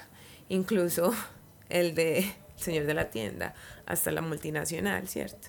Entonces entró a estudiar estadística también un poco pensando en pasarme a ingeniería administrativa, pero yo me presento solo a la Nacho. Yo hago el examen en la Nacho, que cosa más crazy. Yo no me presento a la Antioquia. Y me acuerdo que Moncho, hola Moncho, si me escuchas. Mm, Ramón me llama, yo estaba en el cuarto, y me dice, Repre, ya salieron los resultados de la, del examen, ¿cuál es su documento? Se lo di, ay, repre, paso, y yo, ah, bien, me fui para de la habitación de mi mamá, yo me voy a pasar a la universidad, y ay, sí, qué alegría. Y yo era como, bien. Pues para mí fue como, ajá, bien, normal, pues no, no hubo emoción, no hubo nada, pasé a la universidad. En la universidad, pues la dinámica de la universidad, pues implica esfuerzo y tiempo, ¿cierto?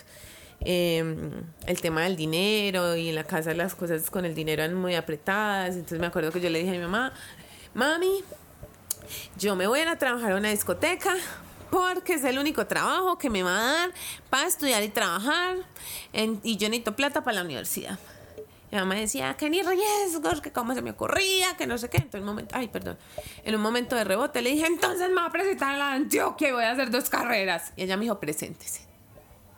Pues entonces en ese momento de rebeldía presente se pagué el PIN, pues mamá obviamente me dio la plata, el PIN, a que me voy a presentar a psicología.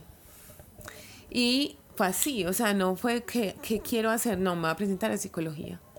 Y me acuerdo que un amigo Juan David me llama el día anterior y me dice, mañana a qué hora nos vemos. Y yo, ¿nos vemos para qué? Es que como así, Cate, yo, usted y yo nos vamos a ver. ¿Para qué nos vamos? Y me dijo, Cata, mañana es el examen de admisión. y yo, ay, como que bueno. Entonces, bueno, cuando recibí, cuando eh, encontré el examen, cuando fui a ver el resultado del examen de admisión de la Antioquia, estaba solita, me acuerdo estaba en la sala y había pasado. Y brinqué, brinqué de la alegría. O sea, la sensación en el pecho se sintió.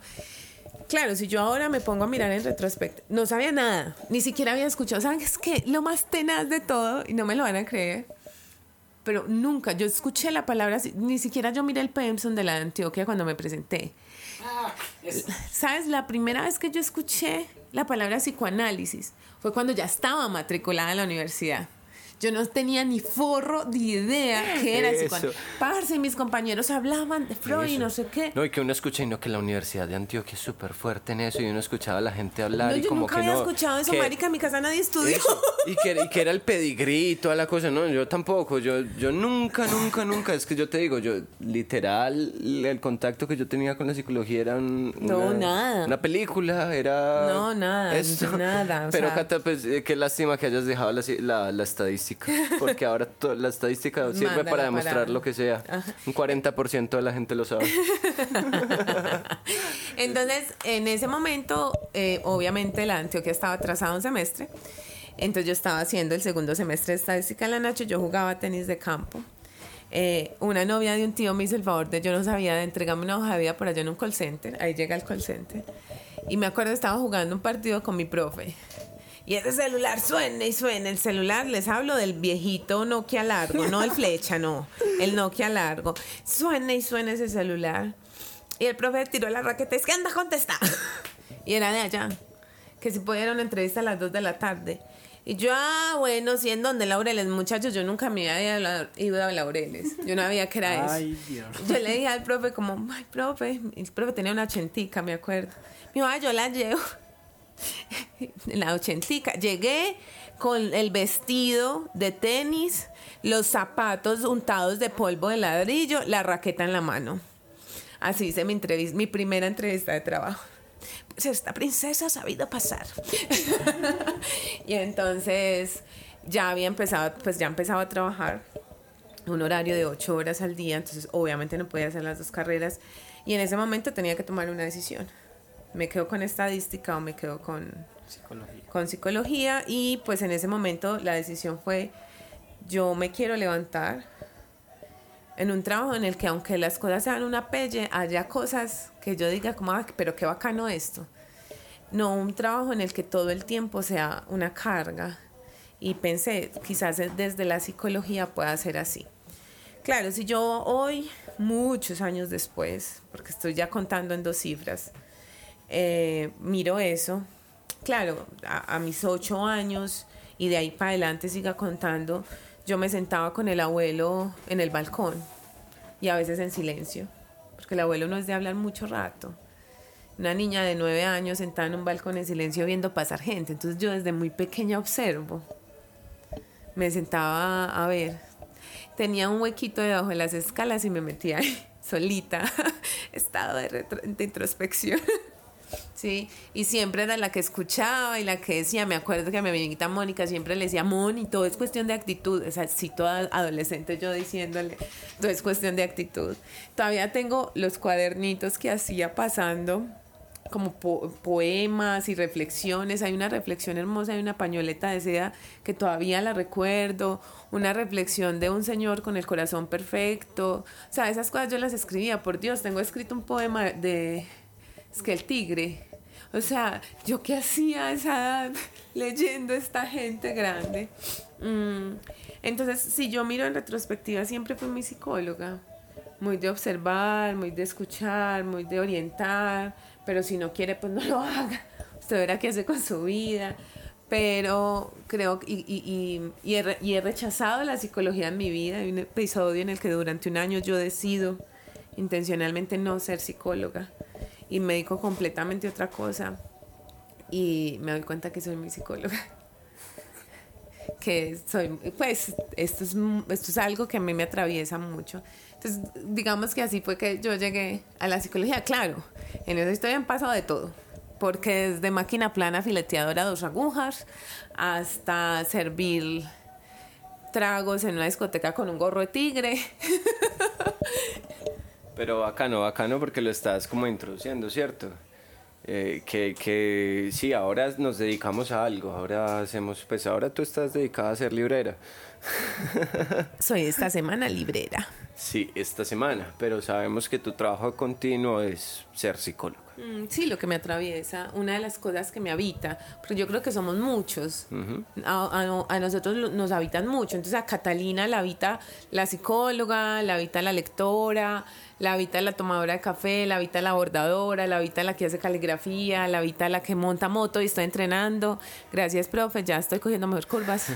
Había una frase que escuché hace poquito en La Casa de Papel, en la última temporada pues, que salió, y, y lo dice una de las protagonistas, y es que, eh, que la gente está de acuerdo o dice mucho esa frase de que solamente hay un amor de la vida.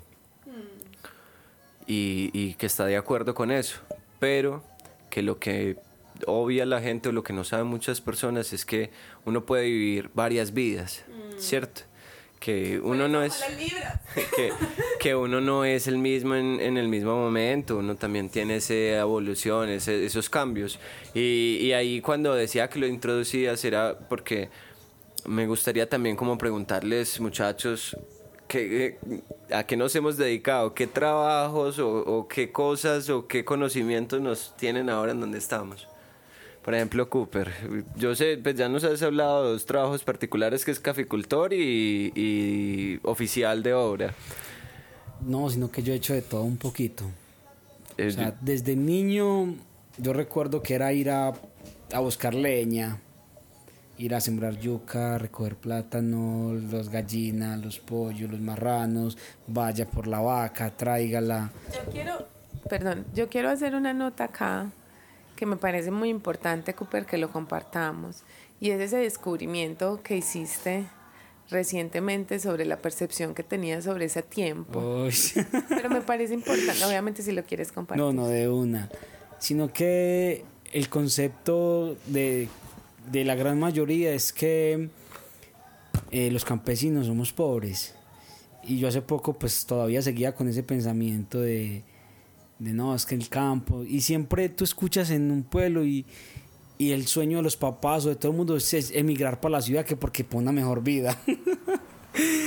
y es totalmente una farsa, o sea, la riqueza que uno tiene en el campo de niño. Claro, porque Cooper llegaba y me decía como, no, es que éramos muy pobres, no éramos muy pobres, y al momentico es que decía éramos muy pobres, decía, no, y entonces íbamos y cogíamos yuca, y entonces la vaca, y entonces el marrano, y yo era pobre, naranja, zapote. La, la, naranja, el zapote, esto, lo otro, yo era pobre, por Dios, tenían de todo. yo creo que, que esa, eso también está muy trazado es por el esa idea del poder adquisitivo, del, del, no, porque es que incluso lo teníamos todo, ¿cierto? No había necesidad de comprar nada, que eso ya es un punto de riqueza bastante alto.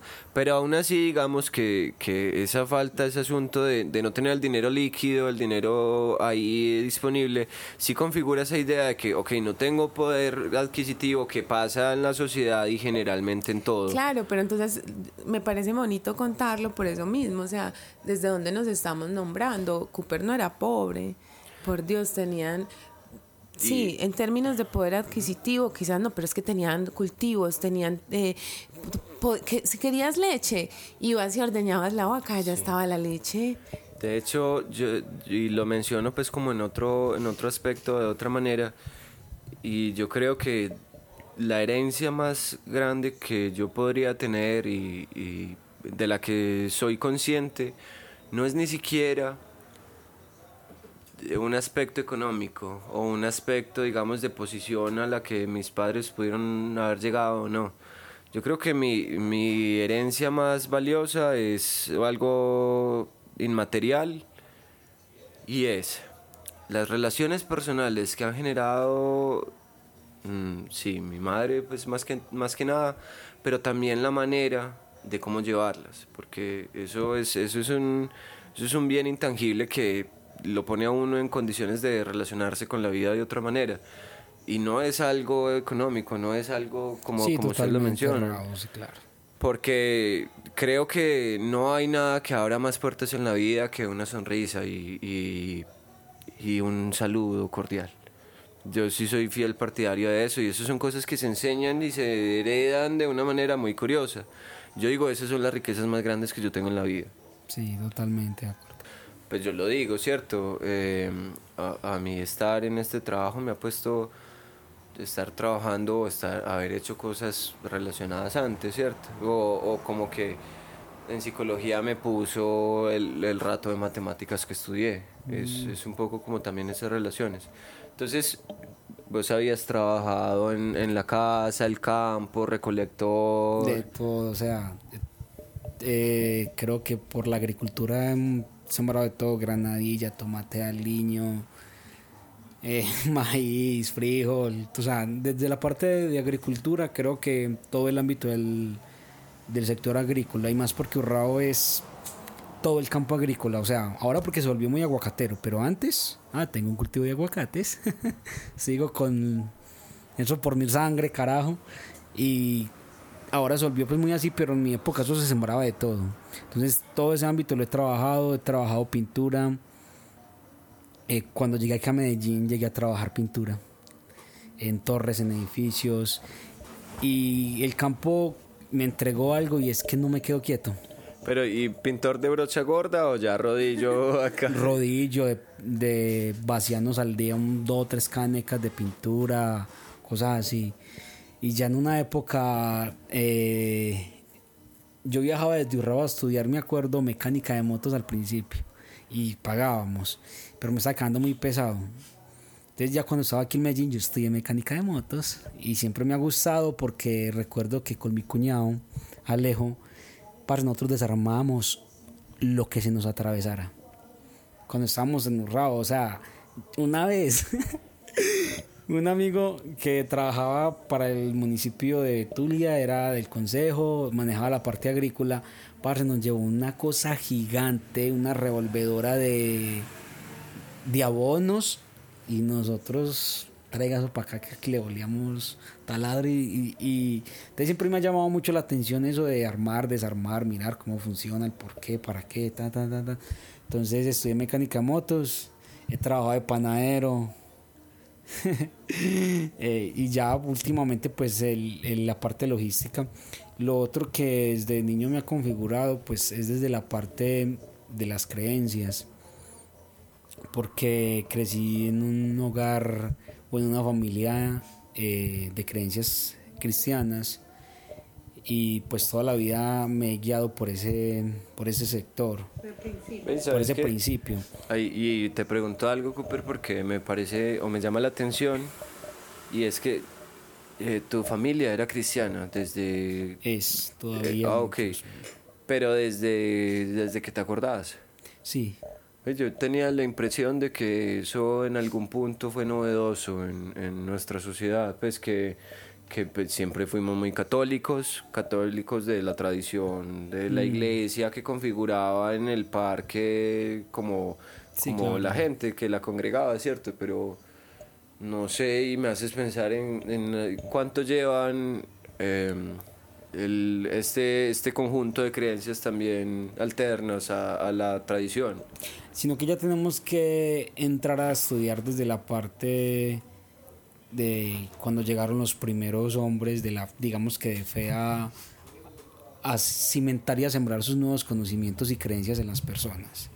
Y eso es por allá en los 50, 60, más que todo por el sector de Cali, donde empezaron las primeras personas y donde se empezaron a sembrar las primeras iglesias y de ahí empezaron a expandirse para el sector de todo Colombia hacia arriba. Entonces, eh, ya pues yo desde que nací yo tengo recuerdo de eso, sino que pasa algo y es que desde el ámbito espiritual uno, uno de niño va porque lo llevan, porque está, pero ya después uno toma la determinación de, de seguir o de buscar eso que nos sembraron, que nos enseñaron y que de una u otra manera mm, siempre hay un ser espiritual para todo ser humano. Yo siempre he creído eso.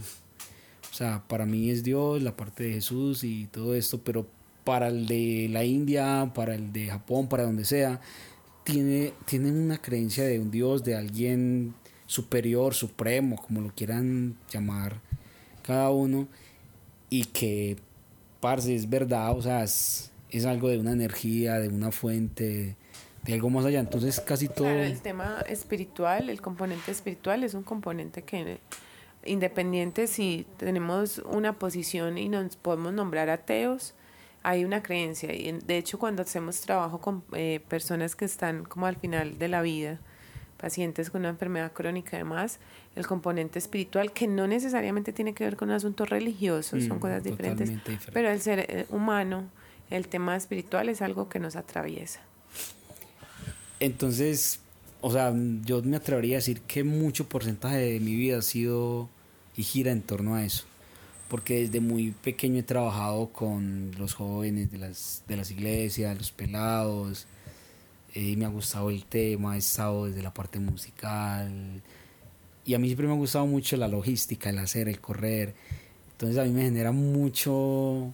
No, ah, creo que una vez lo mencioné algo de, de, sonido, no, en otro lado. Sí, claro. Y a mí, me, o sea, a mí me gusta desde que haya que ir, mover cables, arreglar, correr, mover, estar, subir, bajar, eso a mí me, me apasiona.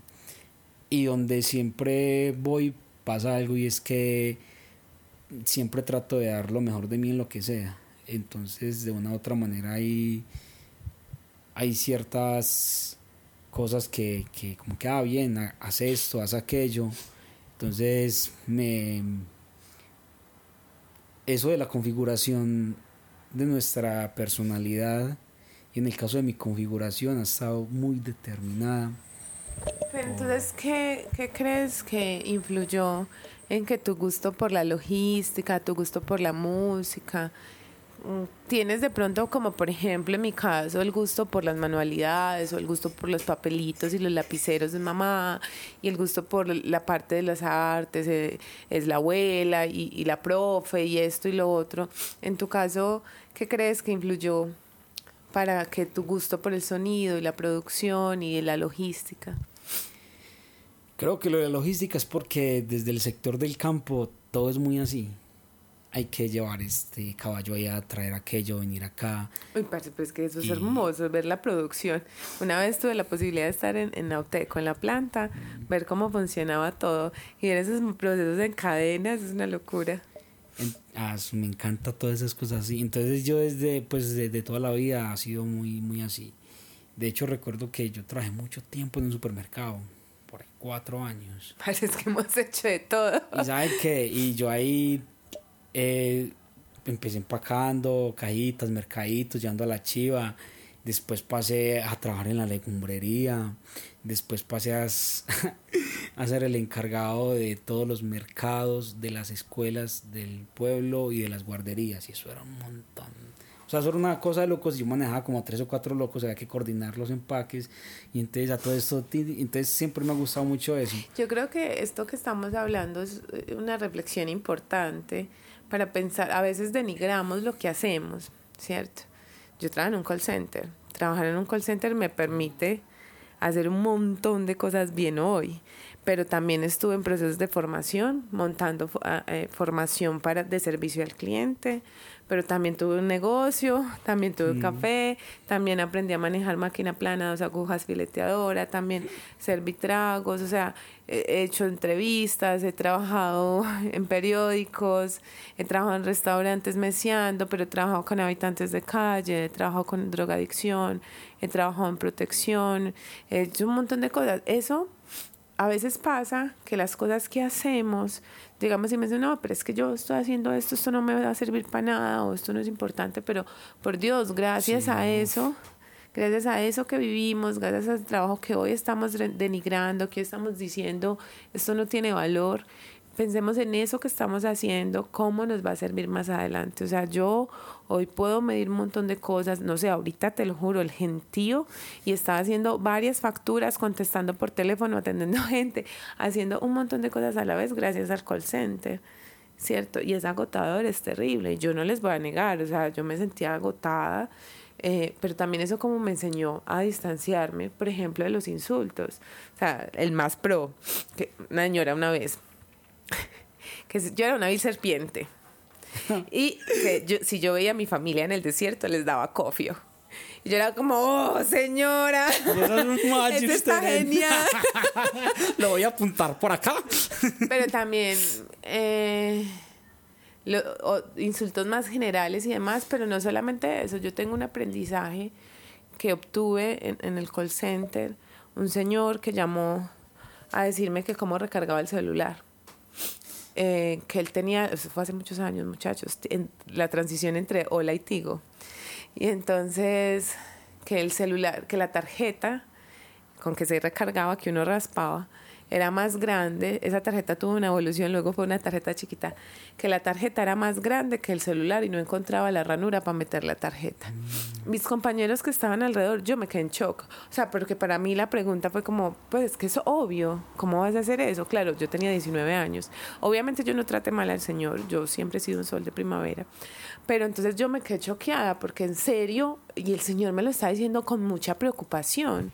O sea, en serio, él estaba tratando de buscar el hueco para meter la tarjeta para cargar su celular. Mis compañeros alrededor se cagaron de la risa. Y era, no, qué man tan bobo, que no sé qué. Y en ese momento, el insight que yo tuve y el aprendizaje fue como, parce, es que en serio, para el Señor es en serio, o sea, Él lo está viendo así, no hay nada obvio en la vida. Y eso me lo enseñó estar sentada, ahí. me lo enseñó desde el corazón, no desde el cerebro, desde esa introspección que llamamos, el hecho de haber atendido a ese Señor. En, en, servicio al cliente yo también he hecho esa parte pues como digamos formación o atención al público de cierta manera en, en algún campo tecnológico. Recuerdo que no me gustaba, pero había un código de error que era el ID 10T.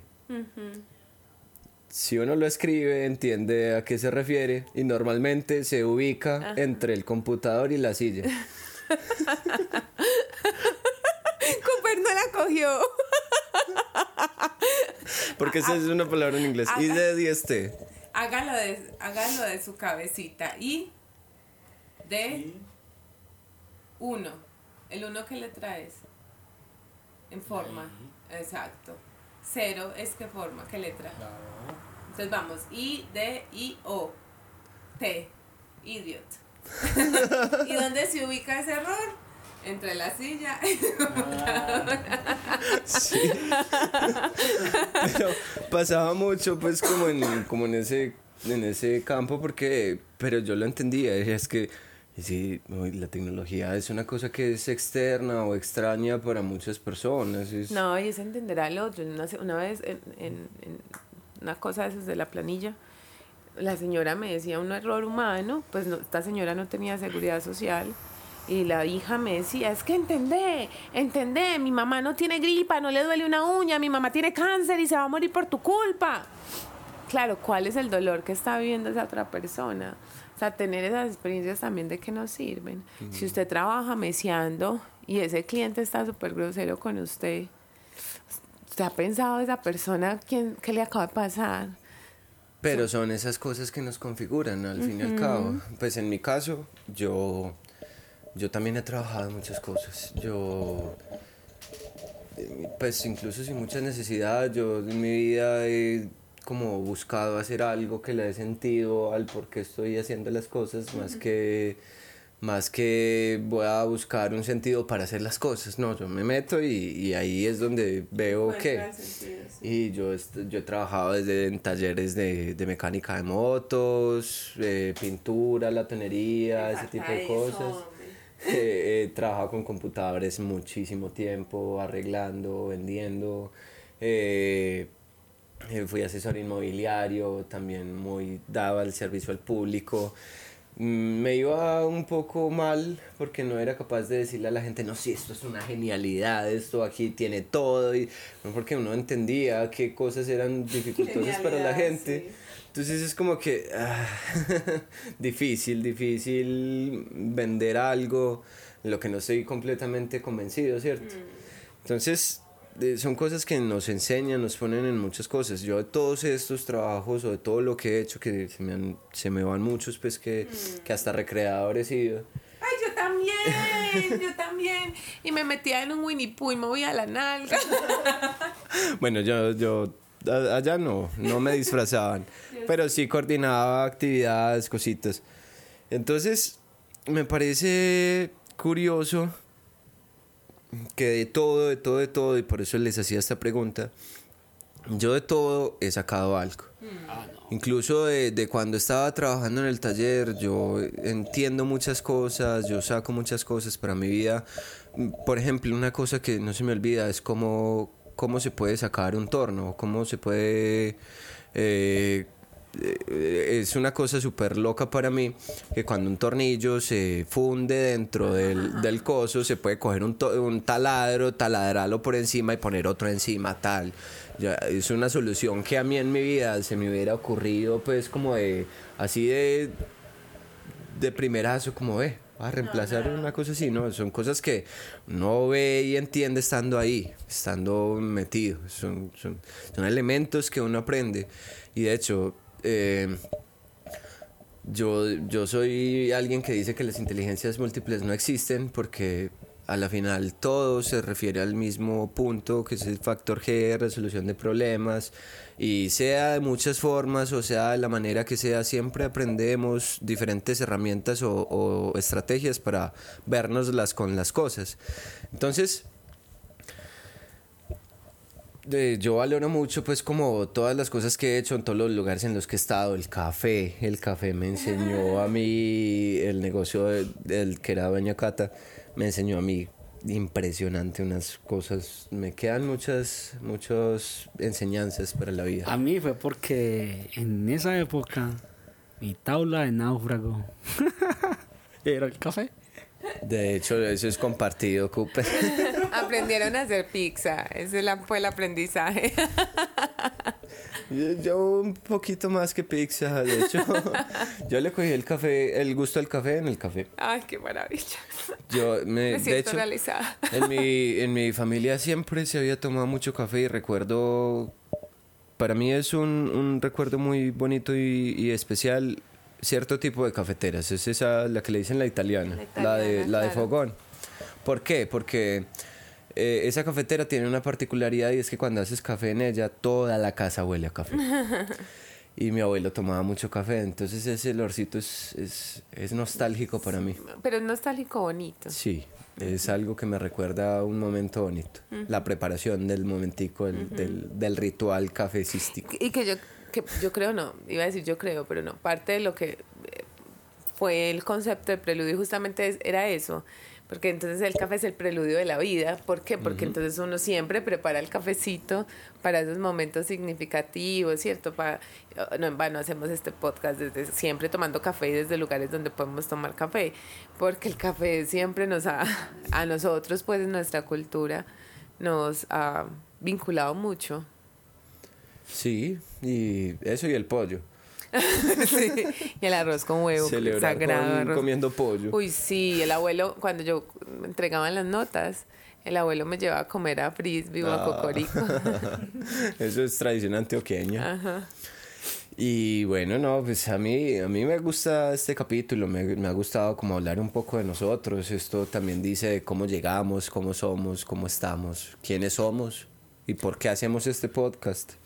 Mira, terminamos hablando hasta del café, que es, un, es, es, el punto de unión entre todos. De hecho, si, si llegamos a, al punto en el que se confluyen, o en el que confluyen, mejor dicho, todas las historias de esto que hemos mencionado, cosas tan dispares y personas tan diferentes y lugares...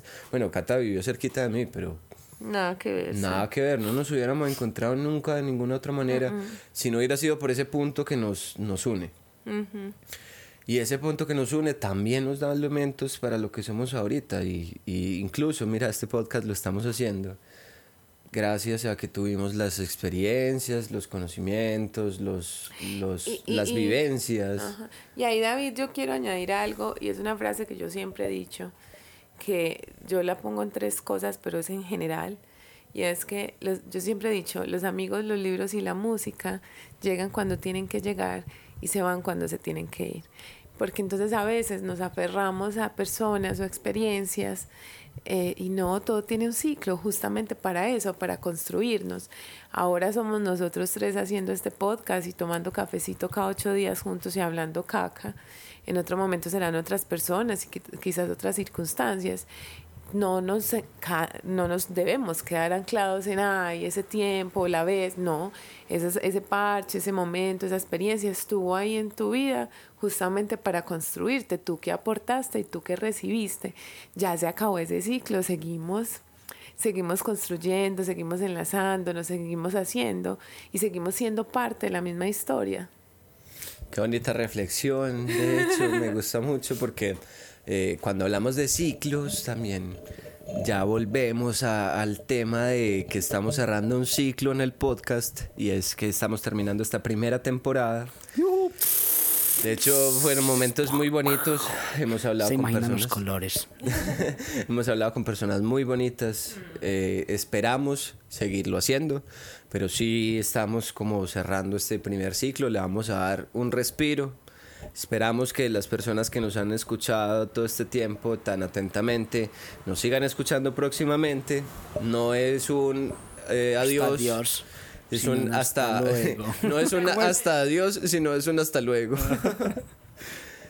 que de hecho eh, sirve también como una invitación para que todas esas personas que pronto escucharon un capitulito por ahí, una fracción o cualquier cosita, eh, se animen y nos digan, vea, yo quiero ser el acompañante, porque no son invitados, son acompañantes de un capítulo, de una charla, de, una, de una salidita.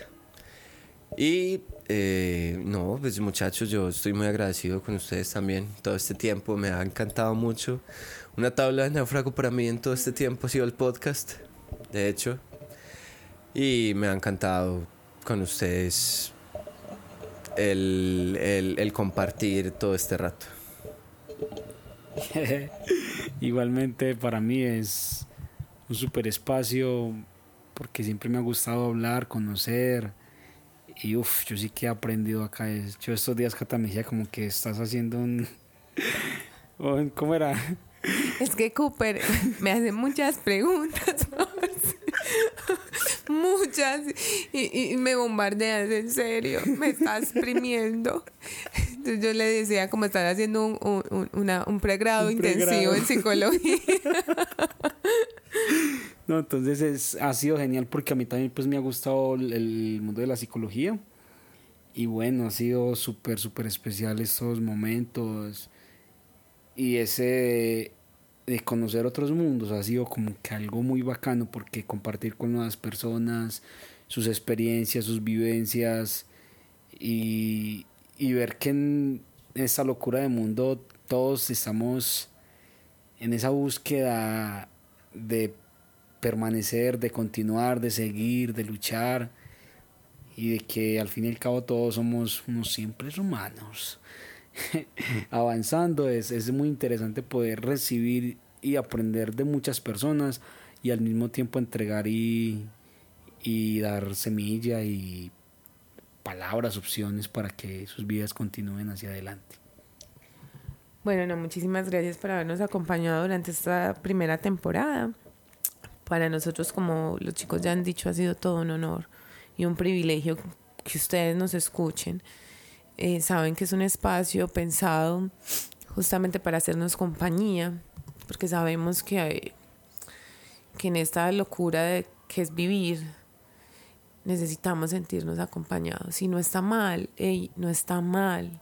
Permitamos que los otros se acerquen. Claro, usted no se va a ir por ahí a abrirle su alma y empelotársela a todo el mundo, no pero tampoco es bueno que se encierre, porque necesitamos, nos necesitamos siempre, necesitamos a otros. Claro, uno va tanteando, bueno, a este le puedo empelotar el alma, a este no, está bien. No nos empelotamos con todo el mundo. Hay momentos en que le empelotamos el alma a uno, se acaba ese ciclo, empelotamos el alma a otros, se acabó ese ciclo, así como personas van a llegar a nosotros. Hay gente que va a permanecer para toda la vida, aunque hablemos una vez al año, ¿cierto? Sí. Pero mientras más nos aislemos, esa, y no hablo a nivel presencial, a nivel físico, hablo a nivel del corazón. Mientras más nos aislemos, esa pesadez, esa sensación en su cuerpo, en las mañanas, va a crecer y crecer y crecer. Si nos distanciamos y racionalizamos la vida, no tiene sentido. Uno crece, trabaja, come, caga, sale y se muere ya. Pero más allá de eso hay atardeceres, hay novelas hermosas, hay música súper bonita, hay sonrisas, hay comida, hay cosas tan bonitas en esta vida. Alguna vez hablaba con una amiguita que se llama Joa y yo eh, sí estamos hablando pues así súper a profundidad sobre ese sentido de la vida y todo Filosofando eso. Eso que hablamos siempre como estamos hablando ahora. Y Entonces yo le decía eh, justamente eso, eso del sentido de la vida, o sea, como qué sentido tiene. Ya decía como, pues sí, la vida no tiene sentido, pero imagínate, mientras más vivamos, más libros vas a poder leer. Y yo le decía, claro, Marita, tengo más tiempo para leer, ¿cierto? Entonces es eso. Este, este podcast ha sido creado justamente para que nos acompañemos, para que nos ayudemos a pensarnos. Recuerden que pueden escribirnos, pueden contactarnos. Eh, esperamos llegar prontamente con la próxima temporada. Esperamos que ustedes estén acompañándonos en, nuestros, en nuestras grabaciones. Si quieren que hablemos de un tema en específico, por favor, súper bienvenidos sus sugerencias. Recuerden, el correo es eldesconchinfladero.gmail.com y estamos en Instagram como arroba el desconchinfladero. Muchísimas gracias muchachos por esta primera temporada. Ha sido todo un uh. honor. Gracias. Gracias. y en nuestra siguiente sesión. ¿Cuál sesión? Mito realidad. ¿Le gustan acá los libros? Odio Bobis.